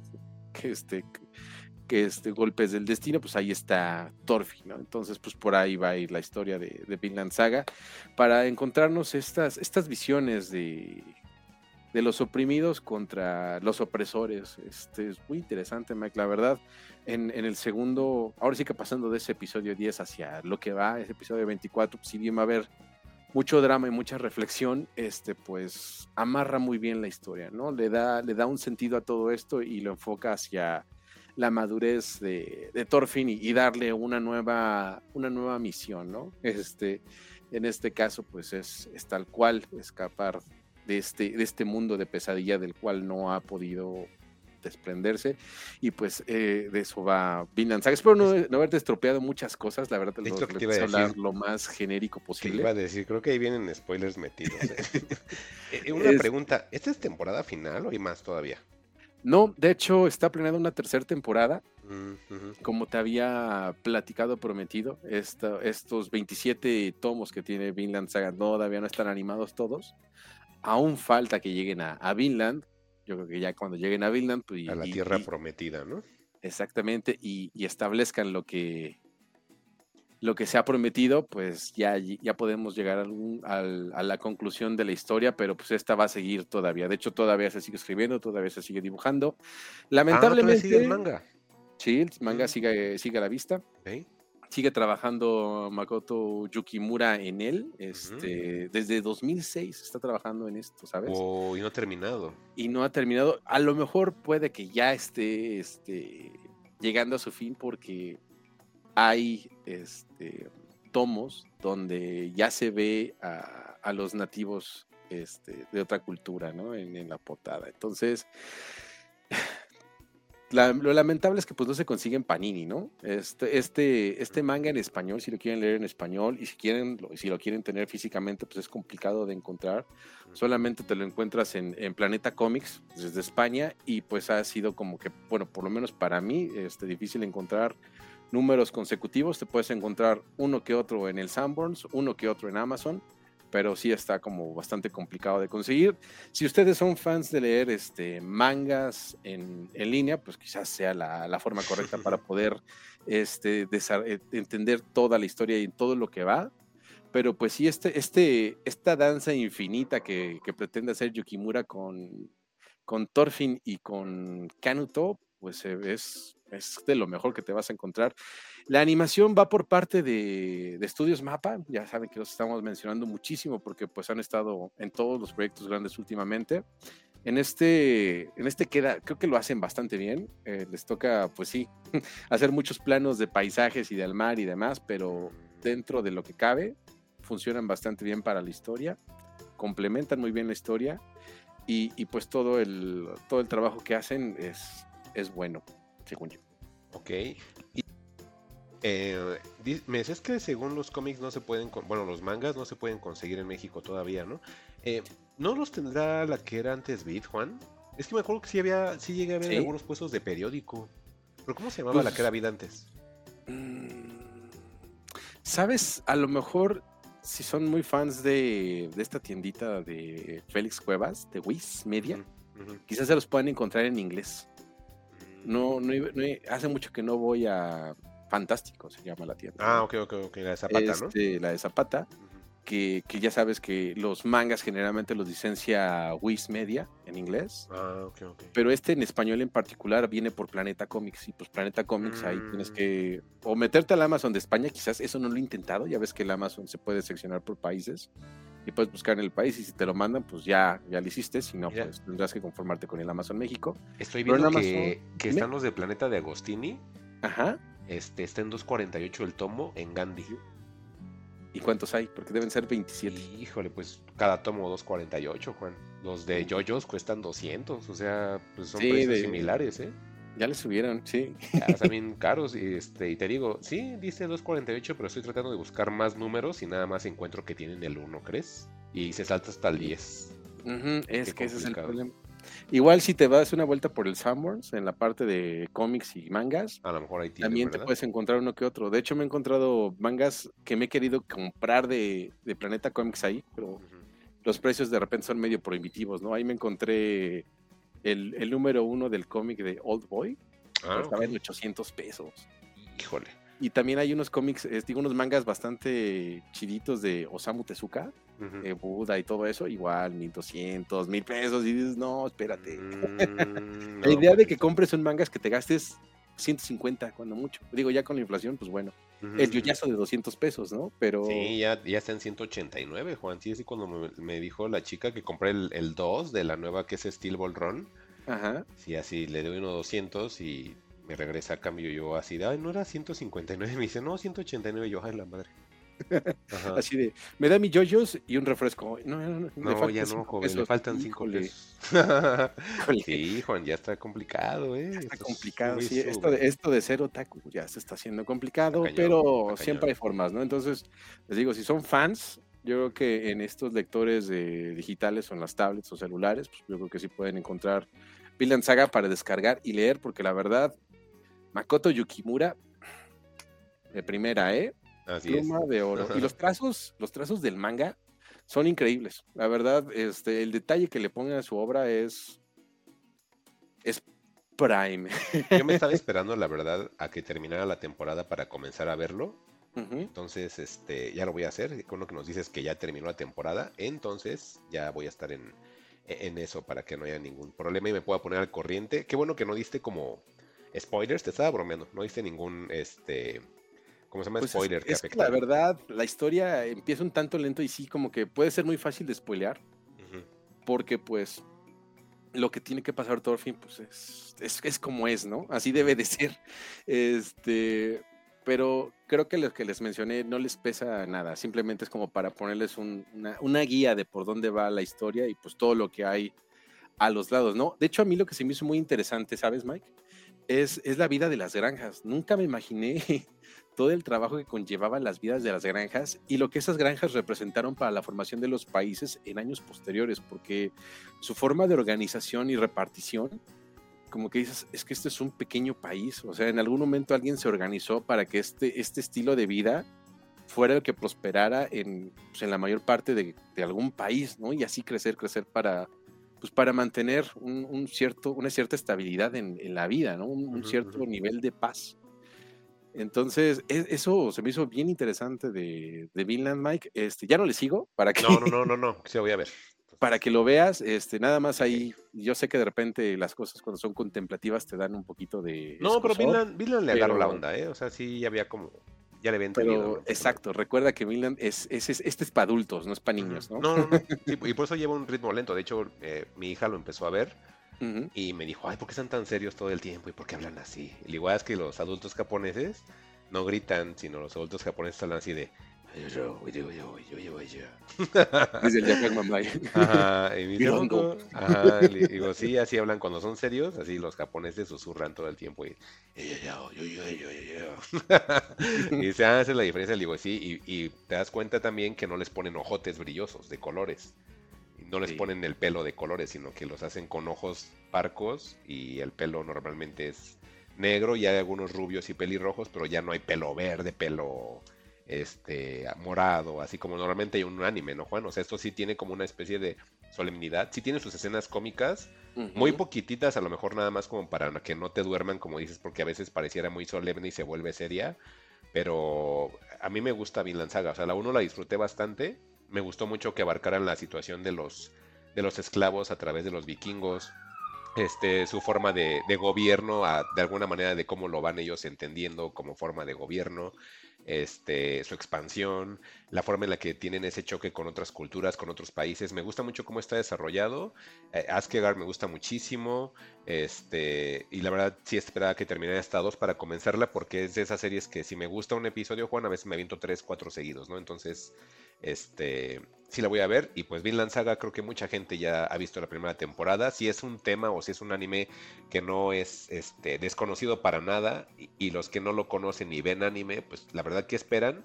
Yo no soy fan, Juan sí. Eh, yo no soy fan, me refiero del anime o, o, muy conocedor del anime. Creo que veo nada más los más comunes. Eh, o famosos, pero este, aunque no entre como en esa media del super mainstream choteado que en todos lados ves y que ves a niñitos con playeras de, no, pues esto no es así, pero sí es algo que, que vale mucho la pena, ¿no, Juan? Sí, sí, definitivamente es, es algo que tiene que ver. Yo creo que Ahora, ahora, sí que esto es para, para entendidos, ¿no? Creo que el personaje de, de, Serpiente te va a gustar. Ah, ok, ya, ya, no eches spoilers, Juan, ya voy a ver. y nos seguimos, bueno. Juan, aquí con episodios de Fugitivos, eh, Fugitivos número 30, recuerden, ya disponible. Y les quiero traer otro tema, Juan, antes de que nos veamos con el tuyo, que ese va a ser el clickbaitero, ese es el que creo que nos va a dejar hablar un poquito más. Pero esto de lo que les traigo, creo que también para ti no es nada desconocido. Y estoy hablando ya de por fin, al parecer, la temporada final de Black Mirror, o al menos, Juan, es la temporada final, pues, con los creadores tal cual de, Black Mirror, que pues se supone que ya este de verdad, eh, esta antología creada por Charlie Brooker, que pues si no conocen a Charlie Brooker, no sé entonces en dónde han estado todo este tiempo. Eh, realmente esta es una persona que si bien a lo mejor no conocemos su nombre, creo que Black Mirror estuvo permeado durante todo el pico que llegó a tener Netflix en, series o en televisión. Yo creo que Charlie Brooker eh, es el creador del concepto del Netflix and Chill, Juan, porque él estuvo en el pico acompañado de la empresa. Toda la gente hablaba de Black Mirror, ¿recuerdas? Todos lo veían, todos se sentían especiales por ver una antología de terror similar a lo que nos encontrábamos en series como Dimensión Desconocida, como Alfred Hitchcock presenta, como, como Vincent Price Show, este, no sé, como Le temes a la oscuridad. O sea, e, este es un, una e, el revivir todas esas antologías de terror que muchos hemos disfrutado desde niños, adolescentes, adultos, o que apenas empezamos a, disfrutar las series de televisión de una manera distinta gracias a Netflix y a su formato en el cual eh, parecieran películas video home, es decir, que son películas directas, sin, sin, publicidad, Juan, que te dejan disfrutar el episodio, que lo puedes regresar, que lo puedes volver a ver. Eh, entonces, eh, Charlie Brooker y Black Mirror, pues yo creo que es parte de todo ese éxito de, de Netflix que llegaran a ser proyectados, eh, proyectos arriesgados, como en su momento que hicieron su película interactiva, Juan, para la gente que no conocía los videojuegos, este, que son así, interactivos o que son novelas interactivas, eh, lo pudieron descubrir a través de Netflix y Black Mirror. Mucha gente que lo llegó a ver decía, es que no me gustó porque es como tal y tal y tal, o yo ya había jugado algo así en un juego tal. Digo, sí, güey, o sea, tú porque ya tenías ese contexto y tenías esa experiencia, pero imagínate una persona que nada más tenía Netflix, o una persona de cierta edad que a lo mejor no era tan ñoña como tú en su momento y que no se metía a estas eh, novelas interactivas y le muestras esto, le ha de haber volado a la cabeza, porque es de tú vas creando el propio camino que, va a seguir el personaje. O sea, son cosas que a lo mejor para personas de videojuegos ya lo hemos hecho durante mucho tiempo y en innumerables ocasiones, pero para alguien que no y que nada más estaba viendo la serie, pues era algo, era un hito, Juan. Todos hablaban en ese entonces de, de, esa película que era Bandersnatch. y, pues ahora llega temporada 6, Juan. Yo esperaba que todos estuviéramos explotando igualmente como sucedió en las primeras dos temporadas de, Black Mirror, porque también, siendo sincero, no todas las temporadas son buenas. Yo la verdad recuerdo con mucho cariño los episodios de temporada 1, 2. Todavía el 3, como que ahí un piquitito eh, se los doy como bueno. Pero de temporada 4 hacia adelante, híjole, ya, ya, ya no era algo que me llamara la atención, ya nada más lo veía para darle el check. Y llega temporada 6, Juan, llega con muchísima expectativa por parte de los fans, porque es lo último de Charlie Brooker. Em, y pues, híjole, Juan, em, no, sé cómo decirlo esto, no quiero parecer hater, no quiero eh, echar para atrás la expectativa que tenías antes de que grabáramos. Decías, sí, sí, la voy a ver. Eh, y yo te decía, híjole, no pierdas tu tiempo. Eh, ¿Por qué? Mm, creo que esta es la temporada más separada del concepto Black Mirror. Eh, Black Mirror yo lo podría poner en un concepto de que sí es una antología de terror, pero que está muy relacionado con la tecnología, Juan. Una tecnología actual o una tecnología que podría llegar a pasar. Llegaran a ver alguna especie de futuro distópico o, un futuro utópico, depende de qué lado del personaje vivas esa idea o ese pensamiento. Y, y, aquí no, Juan. Aquí no sé si es por la forma en la que tengo acomodado Netflix, pero así como yo lo tengo acomodado, o no sé si a ti te ha pasado cuando... Yo, por ejemplo, tiene mucho que casi no veo Netflix y, lo volví a ver por esta serie, ¿no? Y por Asterix y Obelix, pero realmente no acostumbro ver Netflix. Normalmente me voy por HBO y por Star Plus, que son las que más uso. Pero cuando eh, em, abro la plataforma y selecciono temporada 6 de, de, Black Mirror, me ponen en primer lugar el episodio 6, 5, 4, 3, así hasta llegar al 1 pues, como venían por orden, así los vi, ¿no? Entonces, pues me enteré. ¿El orden estaba mal? Ajá, me enteré que el orden está al revés, que tiene que ser de, la otra manera. Comenzar con el episodio de Salma Hayek, Juan, y yo fue el último episodio. Entonces, yo comencé a verla con un capítulo que se llama Demon 79 o Demonio 79. Se llama así porque es una... Aquí es donde es la primera vez que dije es que esto no es Black Mirror, porque se supone que se ubica en Inglaterra en 1979, Juan. Toda la película como que pareciera tener una estética como de película de finales de los 70, principios de los 80, medio slasher, Juan, como medio em, situaciones de terror. Tal cual es un personaje que hace un pacto con un demonio para asesinar personas y de lo contrario si no lo hace llegaría el fin del mundo. De eso se trata el episodio Demonio 79 Juan por ningún lado, al momento de que te relato de qué trata el episodio, por ningún lado suena, ni huele, ni se siente como Black Mirror.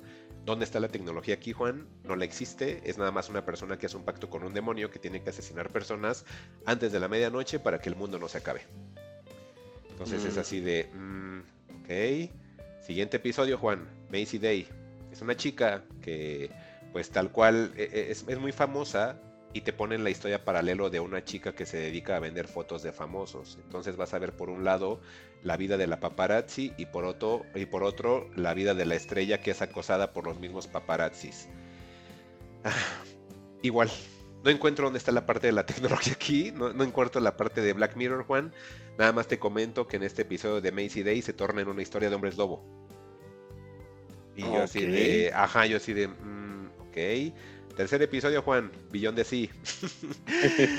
Son dos astronautas. Este episodio es muy curioso porque este episodio la gente habló mucho de él en Twitter, porque este por primera vez tiene un sentido de Black Mirror. Aquí son dos, dos, astronautas, Juan, que viven en un transbordador y tienen una especie de dispositivo en el cual cuando se duermen pueden llegar a, a transportar sus pensamientos a la Tierra sin dejar el transbordador a través de un avatar que tiene su forma.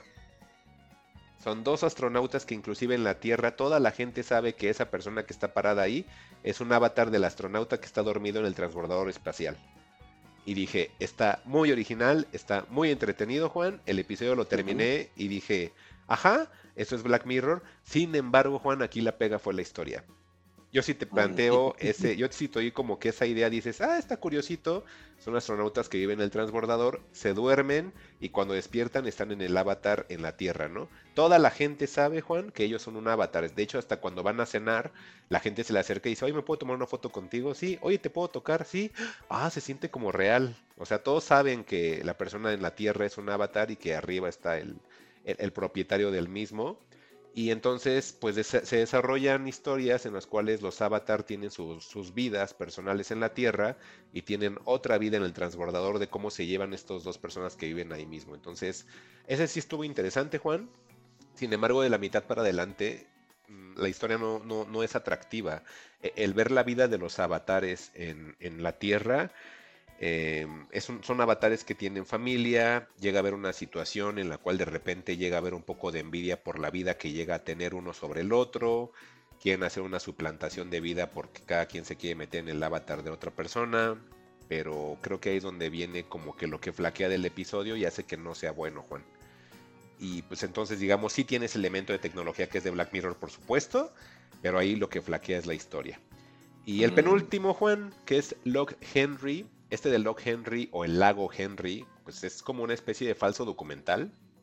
Entonces dije, falso documental en Black Mirror, ¿E-, e-, ¿es, neta? Así dije, ahí sí me sentí así, hasta me molestó, Juan. O sea, ¿cuántas antologías hay de, de cosas de terror que tienen siempre un episodio de falso documental? Y aquí es el making of de un falso documental de un asesinato que hubo en el lago Henry, Juan. Y yo así de, esto no tiene nada que ver con Black Mirror. Entonces termina el episodio y es una historia contada miles y miles de veces que le he encontrado en distintos cortos, cortos con presupuesto, cortos sin presupuesto, pero es de lo mismo y dije, esto no tiene nada tampoco que ver con Black Mirror. Y ahí vamos, tres capítulos de cuatro que veo y nada más, uno es de Black Mirror y los demás son antologías de cualquier antología que encuentres en Netflix, en HBO, en Prime, millones hay por el mundo, ¿no? Entonces dije, no estoy tan contento. Y el último que me toca es Joan is Awful o Joan es horrible y ahí es protagonizada por Salma Hayek. Este capítulo, Juan, aquí es donde empieza la controversia porque todos o la mayoría de gente odiaron el episodio y, a mí ese me hace el mejor episodio de la temporada 6, Juan. Es un es una chica en la cual em, de repente empieza ella como a tener problemas en su vida cuando llega a pedir una asesoría, eh, le hacen como, como que van haciendo un seguimiento de su vida para ver qué es lo que pueden ayudarle para arreglar. Y en ese seguimiento de su vida lo que hacen es que van grabando toda su vida por completo en streaming, Juan. Y la van transmitiendo para que toda la gente lo vea. Pero como que pareciera Ah, que todo es lo que ese va. me suena que lo hicieron en 1999, ¿no? sí parece así. ¿No lo hizo Jim Carrey? De Jim Carrey, de hecho justo dije, eh, un momento, que esa es la película de FTV, creo que se llamaba, ¿cómo se llamaba, Juan? ¿Se llamaba así, Ah, no? Man on the Moon, FTV, era no. FTV, ¿no? No, no, ay. Qué, qué mala memoria. Ahorita te digo bien, porque Mano de Moon es el tema de R.E.M. para No, esa no es película. Manos de Moon, yo creo que era FTV o Dead TV, FTV Show, Es ya la encontré. No, no es esa. sí, no, porque la que dices FTV es con. Ay, eh, con, con The otro- Truman ¿no? Show, no, es. Truman Show es esta. Sí, es esta, Truman Show. Sí, sí es esa. Es de Truman Show, Juan. Es algo parecido de Truman Show, pero está mejor llevado, Juan. Y eso fue lo que a mí me gustó del episodio, porque dije, no es posible que un episodio de menos de una hora me haya entretenido mejor que lo de la película de Truman Show, que de repente se volvió muy dramático y empezó a perder el foco, que era realmente el perder la identidad, el perder tu, tu, tu privacidad, Juan. A, a mí eso, eso de la privacidad se me hace tan actual, Juan, con todo este rollo que tenemos de robo de datos personales, con todo esto de que ahora es más, eh, más este, valioso el tener información personal de la gente que dinero tal cual, que el que sepas todo de su vida, Juan. Se me hizo tan invasivo el, el- el episodio, Juan, tan crudo, tan interesante. Salma Hayek no echa a perder el episodio. Salma Hayek sale para venderte el episodio, Juan, sin embargo ya no es la protagonista per se del mismo. Eh, hay un No vuelto sale- de tuerca. Juan, que no lo puedo decir porque ese vuelto, ese vuelco de tuerca fue el que casi terminado el episodio dije, si me tenías aquí con ese, vuel- ese vuelco de tuerca, este es el mejor episodio de Black Mirror temporada 6. Me tiene muy contento, Juan. Creo o, o incito a las personas a, si se van a aventar a ver temporada 6, a pesar de que les digo que no es como tan padre, lo único que No tiene... compa. Ajá. Ajá, no lo hagan compa, a menos de que sean como yo de ver antologías de terror asquerosas y que no les pasa nada. Adelante. Si son clavados de Black Mirror, yo nada más recomendaría como parte del producto Black Mirror Beyond the Sea y John is Awful. Es lo único que tiene que ver con, con- con tecnología. Eh, aclarar que Black Mirror siempre tiene como ese elemento de, de- tecnología. Sin embargo, y eso es algo que quiero destacar en esta reseña, Juan, no es una serie tecnófoba. Mucha gente piensa que Black Mirror es una serie tecnófoba y no, no, no, no va por ahí. O sea, es una serie en la cual te muestra tecnología y que llegaran a ver alternativas distópicas u utópicas, como lo decía al principio de la reseña. Sin embargo, no significa que quieran hacer el que tengas miedo a la tecnología, el que tengas que tener eh, repulsión a la, te- a la tecnología. Por eso les decía, no es una serie tecnófoba, no, no es para nada eso, sino es ok, historias de terror, pero van aderezadas con tecnología. ¿Para qué? Para hacerla más contemporánea a nosotros, porque hoy día estamos plagados de tecnología. Hoy día tenemos a lo mejor un poquito más de concepción de la misma y que sabemos que puede haber algo todavía más grande, a diferencia de lo que a lo mejor pensábamos en los 80, en los 90, a principios de 2000. Hoy día sabemos que podemos acceder a cosas muy grandes en cuanto a tecnología se refiere, Juan. Y vaya, hoy mismo tenemos una enciclopedia en la mano, algo que podemos enterarnos de cosas que acaban de suceder segundos o en tiempo real. O sea, hoy creo que el hombre está muy acostumbrado a la tecnología y creo que esta, esto de Black Mirror sí había sido como que un acierto porque era como historias de terror, pero ubicadas en una época contemporánea, que hoy día se sale un poquitito de, de- de lo que llegó a ser el, el proyecto principal de, de Black Mirror con esta última temporada, pero no pasa nada. La, tenemos cinco temporadas más o tres muy buenas temporadas para poder disfrutarlas por si nunca la han entrado. Y a los fans de esta última, pues lo único que tiene sentido de Black Mirror son los dos episodios que les comenté. No se Ah. asusten por lo de por lo de Salma Hayek. Hay un cameo por ahí de, de Michael Sierra y otros, otras personas conocidas que no quiero como revelarles. Son pequeños cameos, pero están como bien, está- están bien colocados. Entonces, está mediana tirándole a mala. Yo nada más lo salvo por dos episodios, que al final yo nada más diría que el último capítulo eh, de Johnny Soulful es lo único que me gustó. Pero pues ahí está Black Mirror, Juan. Ok, oye, y pues nada más para el brevario, este, Ed TV, Matthew McConaughey, Woody Harrelson, ese era el nombre que tenía en la cabeza, no podía Ah. decir, y mi crush de los noventas, Jenna Elfman, Ah, ok, ok. la, la Dharma, y ya, Ed TV del 99. Pues es que, mm, curioso, ¿no? Y, creo que la maldición Netflix, porque, como bien dices, este es una serie británica emitida en Channel 4, las primeras dos temporadas de tres episodios cada una, y el especial de Navidad Ah, el especial de Navidad. Ajá. este, ahí fueron por Channel 4. O sea, este es un, pro- este es un proyecto que está desde 1900, perdón, desde el 2011, o sea, ya tiene sus 12 años, ¿no? Creo que también quizás esta deba ser la última temporada o Charlie Brooker ya dijo, ¿saben qué? Ya, ya estuvo porque, pues si bien, no, como dicen, no es una serie tecnófoba, pues sí nos metía como que esa, esa cosquillita sobre algunos eventos tecnológicos y cómo podían ser manipulados y demás, ¿no? Re- Este, recuerdo un episodio de un cuate que creo que se estaba masturbando y lograba su, Ah, su laptop ministro, y, después lo chan- y después lo chantajean Sí, ese fue el para primero. que creo. haga para que haga cosas, este, si no van a eh, publicar su video, este, y, y pues tiene que hacer muchas cosas contra la ley, ¿no? Y, y, pues bueno, ya después viene Netflix con otras, las últimas cuatro temporadas, que si bien la, ter- la primera, la tercera es muy destacada, las últimas tres como que ya son pues de poco memorables a malas, ¿no? Incluso creo que la quinta temporada salió Miley Cyrus y pues ni por aquí nos puso, No, no estuvo bueno el episodio. Este, entonces, pues qué bueno que nos adviertes que esta sexta temporada pues igual ya ya no es lo que era porque pues final al final creo que ya agotaron todos los recursos para poder hacer pues episodios medianamente interesantes con esta temática y pues ya se demostró, ¿no? Que tienen que explorar otras cosas dándonos como resultado una temporada de Black Mirror, de Black Mirror, perdón, que no se siente, que no se sabe como Black Mirror, ¿no? Eh, Ya es ya es como otra cosa. Y pues bueno, este, para que no te quedes con el mal sabor de boca, Mike, este, tú que de repente eres fan de, del humor raro británico como yo, este, Charlie Brooker estuvo participando como escritor en una, como en una docuserie muy rara que se llama Conk on Earth. Ok. Este, en español va a ser La Tierra según Filomena Conk.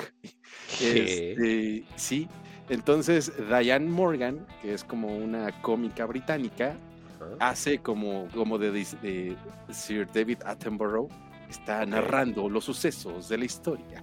Entonces se pone a entrevistar este, y, a, y a viajar por lugares históricos y a hacer bromas medio extrañas, ¿no? De hecho, una de las más populares que ocurrió fue está entrevistando a un experto en la biografía de Jesucristo y le dice, ¿no será que Cristo fue la primera persona que cancelaron? Y el otro, Ah. ¿qué? Ajá. Sí, porque pues no querían, no lo querían, no querían que su palabra se escuchara, ¿no? Entonces eso me suena como a cancelación. Ah, ok. Entonces en un tono sarcástico, satírico, está muy, muy curiosa la, la serie. De repente es pesada, Ajá. pero la verdad, a ti que, que sé que te gustan luego ese tipo de cosas, te la puedo recomendar mucho, que es como lo Ok. último que salió de la, salió de la pluma de, de, de Charlie Brooker, Brooker, y ajá. que no fue Black Mirror, ¿no? Ah, ok. Órale, Juan, ¿eh? ¿qué tal? Eh? Voy a buscar. Sí, voy a buscar más contenido de él porque, según te digo, el acuerdo es que termina su participación con Netflix en Black Mirror. Pero recordemos que Black Mirror es de Netflix ahora, entonces no sabemos si a lo mejor la van a continuar con otra persona. Puede ser que sí, Juan, pero pues está incierto esto, porque la verdad no tengo como buenos comentarios que dar de la serie. No he visto buen feedback tampoco de la gente que la ha visto, entonces pues no sabemos a dónde vaya a llegar, ¿eh? Sí, no, pues ya, ya no sabe, ¿no? Entonces, pues, vaya con Dios Black Mirror, fueron buenos 10 años, Sí. este, le deseamos lo mejor, y pues bueno, Y pues seguimos, ¿no, Juan? Y hablando de cosas que deseamos lo mejor, Juan, traes el contenido clickbaitero recién salido del horno, Juan. Este, yo estuve a punto de traer algo recién salido del horno, pero este, no, no lo logramos con lo de Elemental, pero pues ese se la traemos después. Y este, pues tuviste el contenido igual también recién salido del horno, que es The Flash, Juan. ¿Qué onda con The sí, Flash? sí, creo que, creo que el podcast de Heladito nos está ganando todas esas, esas primicias, ¿no? Porque en esta semana teníamos que haber visto Asteroid City y Ajá. Elementals, ¿no? Ay, también quiero ver Asteroid City, sí es cierto. Ya ya sacó un episodio de eso, ¿verdad? Seguramente. Ah, Este, ahí le encargo el de Medusa Deluxe, ¿no? Porque quiero ver esa película, pero seguramente ya la van a sacar de cartelera y nada más estoy esperando que caiga en movie. Este, ah, escuchen el podcast de Ladito, por ahí búsquenlo. Tiene opiniones y editoriales que a Juan le gustan muchísimo de, lo- de cómo comienza a abordar los episodios. Sí, sí, sí, sí, por eso lo estamos recomendando. este, pero me refiero de que te gusta de cómo hace sus editoriales de cuando va a presentar Ah, sí. algún episodio, que es lo que digo que te gusta mucho.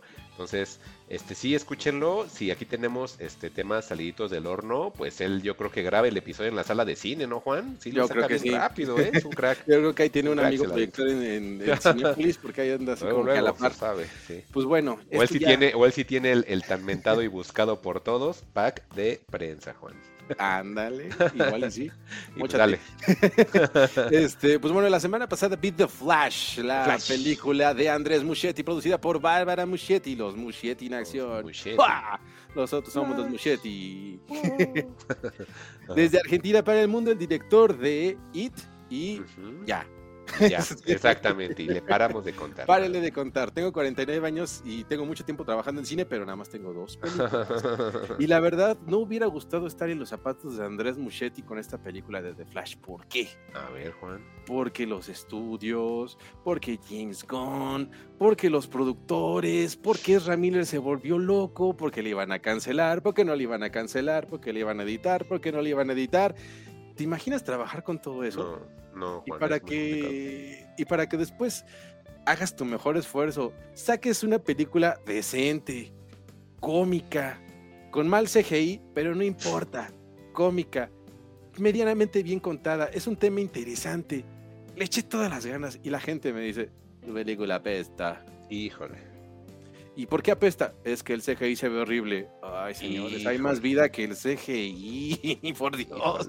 ¿Qué, qué no, qué- o sea, me, me queda claro que los que se quejan del CGI solamente veían el cine a partir de Avengers y nada más, ¿no? Es que sí, Juan, también. Nu- Nunca bueno, se echaron la horrosquerosa película de Mario Bros. con sus efectos prácticos todos. Híjole. Qué, qué O sea. Si, si el argumento para decir que una película está mala es, es que el CGI se ve mal, es que mira cómo, cómo los bebés están todos feos. Ah, sí que nos ves volando, ¿no? Por ahí dice. Sí, sí, sí. De hecho, es una, es una escena que se podría hacer como un rip-off de esta de, de X-Men. No me acuerdo cuál de X-Men es, pero hay un personaje que hace, que también corre muy rápido. Ah, este. comparten- Quicksilver, ¿no? Quicksilver. Seguramente si recuerdas esa escena de Quicksilver, que hay una explosión en la mansión de Xavier Sí. y va salvando a todos mientras la explosión está ocurriendo. Ujú. Es lo mismo, ¿no? Nada más que con bebés, cristales, un horno de microondas, un perro, una camilla y una enfermera. Híjole. Ah, sí. Hay un hoyo muy grande este, que los va a, a matar si él si no hace las cosas, ¿no? La verdad, eh, yo, Flash, pues así como platicábamos al inicio del programa, pues es como que, pues, buenas noches, ¿no? Soy Flash, corro muy rápido. ¿Y qué más haces? Corro muy rápido. Ah. Y ya después te entras en la personalidad de Flash, ¿no? Que Flash es pues un hiperactivo, que, está en busca de justicia. ¿Por qué? Pues porque su papá ha sido culpado de la muerte de su mamá. Y pues a la muerte de su mamá, hay que dolor. Y pues como el papá pues, la tenía en sus brazos, pues él es el culpable.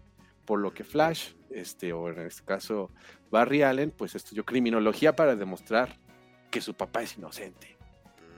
Y pues tienes amigo a Batman, ¿no? Échame la mano. Pues por más que le echa ganas Batman, pues tampoco puede ayudar, ¿no? Pero aquí pasa algo muy interesante. Si bien en, en Avengers este, hicieron todo un plan meticuloso para poder viajar en el tiempo y poder alinear las cosas para poder enfrentarse a Thanos, pues aquí, pues aquí simplemente va a correr muy, muy rápido, ¿no? Y pues tiene la capacidad de, de mover sus moléculas tan rápido que puede traspasar la materia. Dije, ah, ok, Flash. No estás tan mal, no estás tan mal. Ok. O sea, eres Flash. Este, él mismo se hace burla de sí. Dice que en la Liga de la Justicia, pues él es como el mayordomo. Y sí, Batman lo mangonea. Y sí, este, la Mujer Maravilla se burla de él. Y pues, Superman no aparece, ¿no? Porque pues sabemos lo que pasó con Henry Cavill y pues todo lo fallido que, que pasó con Superman. Tanto así que pues tuvieron que entrar con, con una Supermana, ¿no?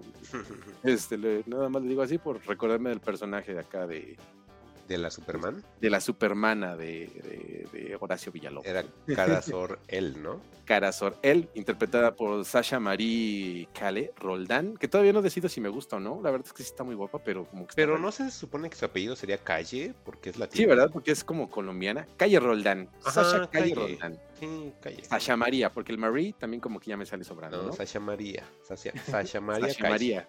Se llamaría Kai, que todavía no decido si está muy guapa, si está guapa. Yo no lo ubico, es nueva, ¿verdad? Es como reciente, ¿no? Ok. Este, eh, ser bien. Sale Michael Keaton, wow, cameos, cameos y más cameos. Y, es cuando te preguntas, bueno, tiene todo lo que Marvel hizo y la gente se puso de pie. ¿Por qué aquí no? ¿Por los personajes que no son carismáticos, Juan?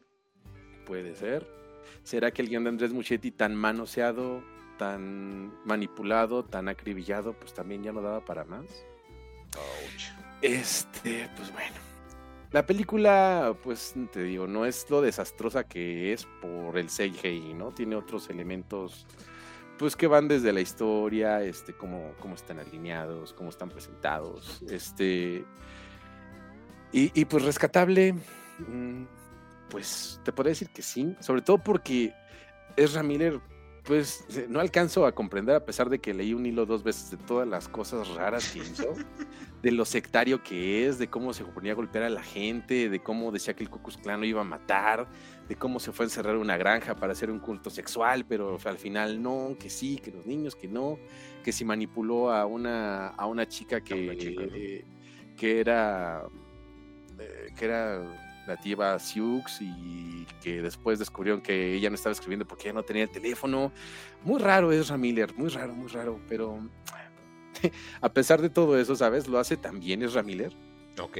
Porque Barry Allen en, realidad es un personaje loco, es un personaje que, que, entendemos que por la forma de vivir que él tiene, por cómo consume su vida, el, el, hecho de desplazarse tan rápido, él ya está en otro, en otro, en otra dimensión, otro problema, ¿no?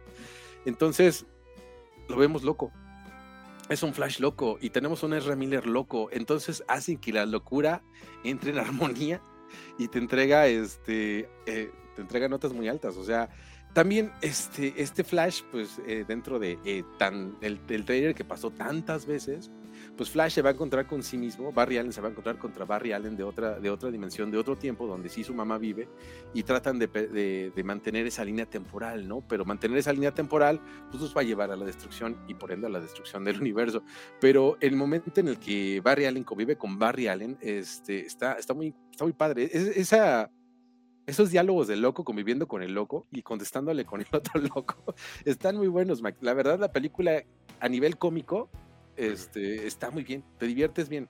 La película se te pasa rápido, o sea, siento que la película está bien por ahí, a pesar de todo lo que está arrastrando. Este, entiendo por qué la gente, pues quizás se pueda quejar, sí, va a haber muchas quejas. Digo, si se quejaron de la de Spider-Man, con más razón se van a quejar de la de, Flash, porque pues la película ahora sí que nació muerta y Andrés Muchetti hizo lo mejor que pudo, pero pues vamos, el resultado ahí está. A, mí, a mí, ¿sabes que me llama mucho la atención, Juan? Que escucho comentarios como positivos por parte de los aficionados de cómics, cosa que normalmente no sucede en las películas de Marvel, que toda la gente que es aficionada a cómics se queja y pues, todos los que son nada más aficionados a las puras películas del universo cinematográfico, perdón, al contenido del universo cinematográfico son los únicos que aplauden, ¿no? Y que siguen yendo al cine, que son incondicionales y lo que salga siguen estando ahí. Este, pero, pero escuché comentarios de gente que, lee cómics y, que les gusta la película, o sea, les gusta, dicen que hay ciertos cameos que que sí van dirigidos a personas de cómics, mencionaban por ahí Crisis Infinitas, este... Flashpoint. Flashpoint, exacto, o sea, cosas que sí tienen que ver con los cómics. Entonces dije, pues parece ser que entonces sí está bien dirigida, pero veo que el, promedio que tiene Juan es un 6 de 10. Y fíjate, aquí voy a decir algo, Juan, que yo ya había pensado anteriormente. Yo una vez dije, si alguna vez hacen una película que tenga contento a los fans de cómics, no va a vender porque tienes que hacerlo para el público en general. Y oh, sorpresa, aquí veo que los fans de cómics están eh, promoviendo que la película es buena porque tiene, tiene referencias a ellos, a los fanáticos de los cómics. Y mira, la película está arribita del promedio, Juan. Entonces, sí se cumple entonces eso, Juan, de que las películas de superhéroes sí, ok, están basadas en un guion de cómic, pero tú tienes que tomar el personaje y cambiarlo para las masas. Porque si lo haces igual los cómics, ya la gente no va y se aburre, porque, mm, híjole, espero no, no malinterpretar esto, que siempre digo cosas que se malinterpretan. Pero este, a veces pareciera que, que, para que tú leas un cómic tienes que hacer como una especie de maestría, Juan. Son tantas cosas, está tan complicado y a veces resulta hasta un poquito aburrido, porque recuerden que el concepto que se tiene o el estereotipo que se tiene del fanático de cómic es una persona nerd y aburrida por todo ese contexto que tiene que tener para entender los cómics, ¿no? Y lo que hizo Marvel con las películas es, ay, este, ok, yo, yo este, sé que Iron Man es un alcohólico, sé que Iron Man es un bla, bla, bla, bla, bla, porque le pasó X, Y y Z al momento de estar en A, B, C y D, pero yo nada más quiero al millonario que tiene un traje y dispara. Pues así hazlo en la película. ¿No? ¿Para qué le vas a poner todo el contexto que tienen los fanáticos de cómics de Iron Man, de todos los problemas y adicciones que llegó a tener el personaje? No, no, no, tú pones que es un millonario eh, bien simpático y, patriota, sobre todo, por favor, eso no se te olvide, y que tenga un traje y dispare contra los terroristas, tampoco se te olvide esa parte. Ya vamos a hacerlo así, así y vas a ver qué va a pegar. Y sí, eso fue lo que pegó, y nos han estado repitiendo el mismo personaje con diferente traje en todo el universo cinematográfico de Marvel, y lo que realmente tenía la riqueza de los personajes, que es la parte de los cómics, pues es la que están dejando de fuera. Es como yo te decía en otro episodio, Juan, que encuentras a una persona y te dice, ah, ay, ¿qué tipo de, cine te, gusta? Ah, me gusta el cine de cómics de superhéroes. Ah, entonces lees cómics. No, nada más veo las películas. Ah, así es. ¿Será algo así, Juan? Yo creo que sí. Ay, por cierto, me faltaba. Sale Maribel Verdú, es la mamá de Barry ah, Allen. Y la mamá de Barry Allen canta mientras cocina. Es súper amorosa. ¿Y no canta, no habla en español? Sí, sí habla Ah, qué bonito. Ah, qué barato. How are you, my son? I love you so much. Dice, en, en Massachusetts, este... Ole. Massachusetts, Madrid, dice, ¿no? en un pueblito de Madrid llamado Massachusetts. Ay, qué raro, qué, qué, qué bizarro. La Maribel Verdú como la mamá. Entonces, ah, qué bonito. Ay, no es mala. O sea, no es mala en el sentido de que, ¿por qué, por qué sería mala? Una película a la que vas. Ajá. ¿Te divirtió, Juan? Y te entretiene y te divierte y te hace reír. No hubo ningún momento en la. por ejemplo, a ver, ahorita tú ya las últimas películas de superhéroes las has visto todas. De todas las que has visto, sí, sí has visto todas. Ni no te ha pasado ninguna y las has visto en el cine. Si tú comparas todas esas, no importa que sean de Marvel, no importa que sean de Sony, Juan, son de superhéroes todas las que has visto. Y la comparas con esta es verdad lo que dice la gente de, esta es la mejor película de superhéroes de DC y esta es de las mejores películas de superhéroes que han salido en el último dos años. ¿Eso es real o no? ¿O es ya promedio? Mm, yo creo que es promedio. Este, es que de DC, ¿cuál fue la última de DC?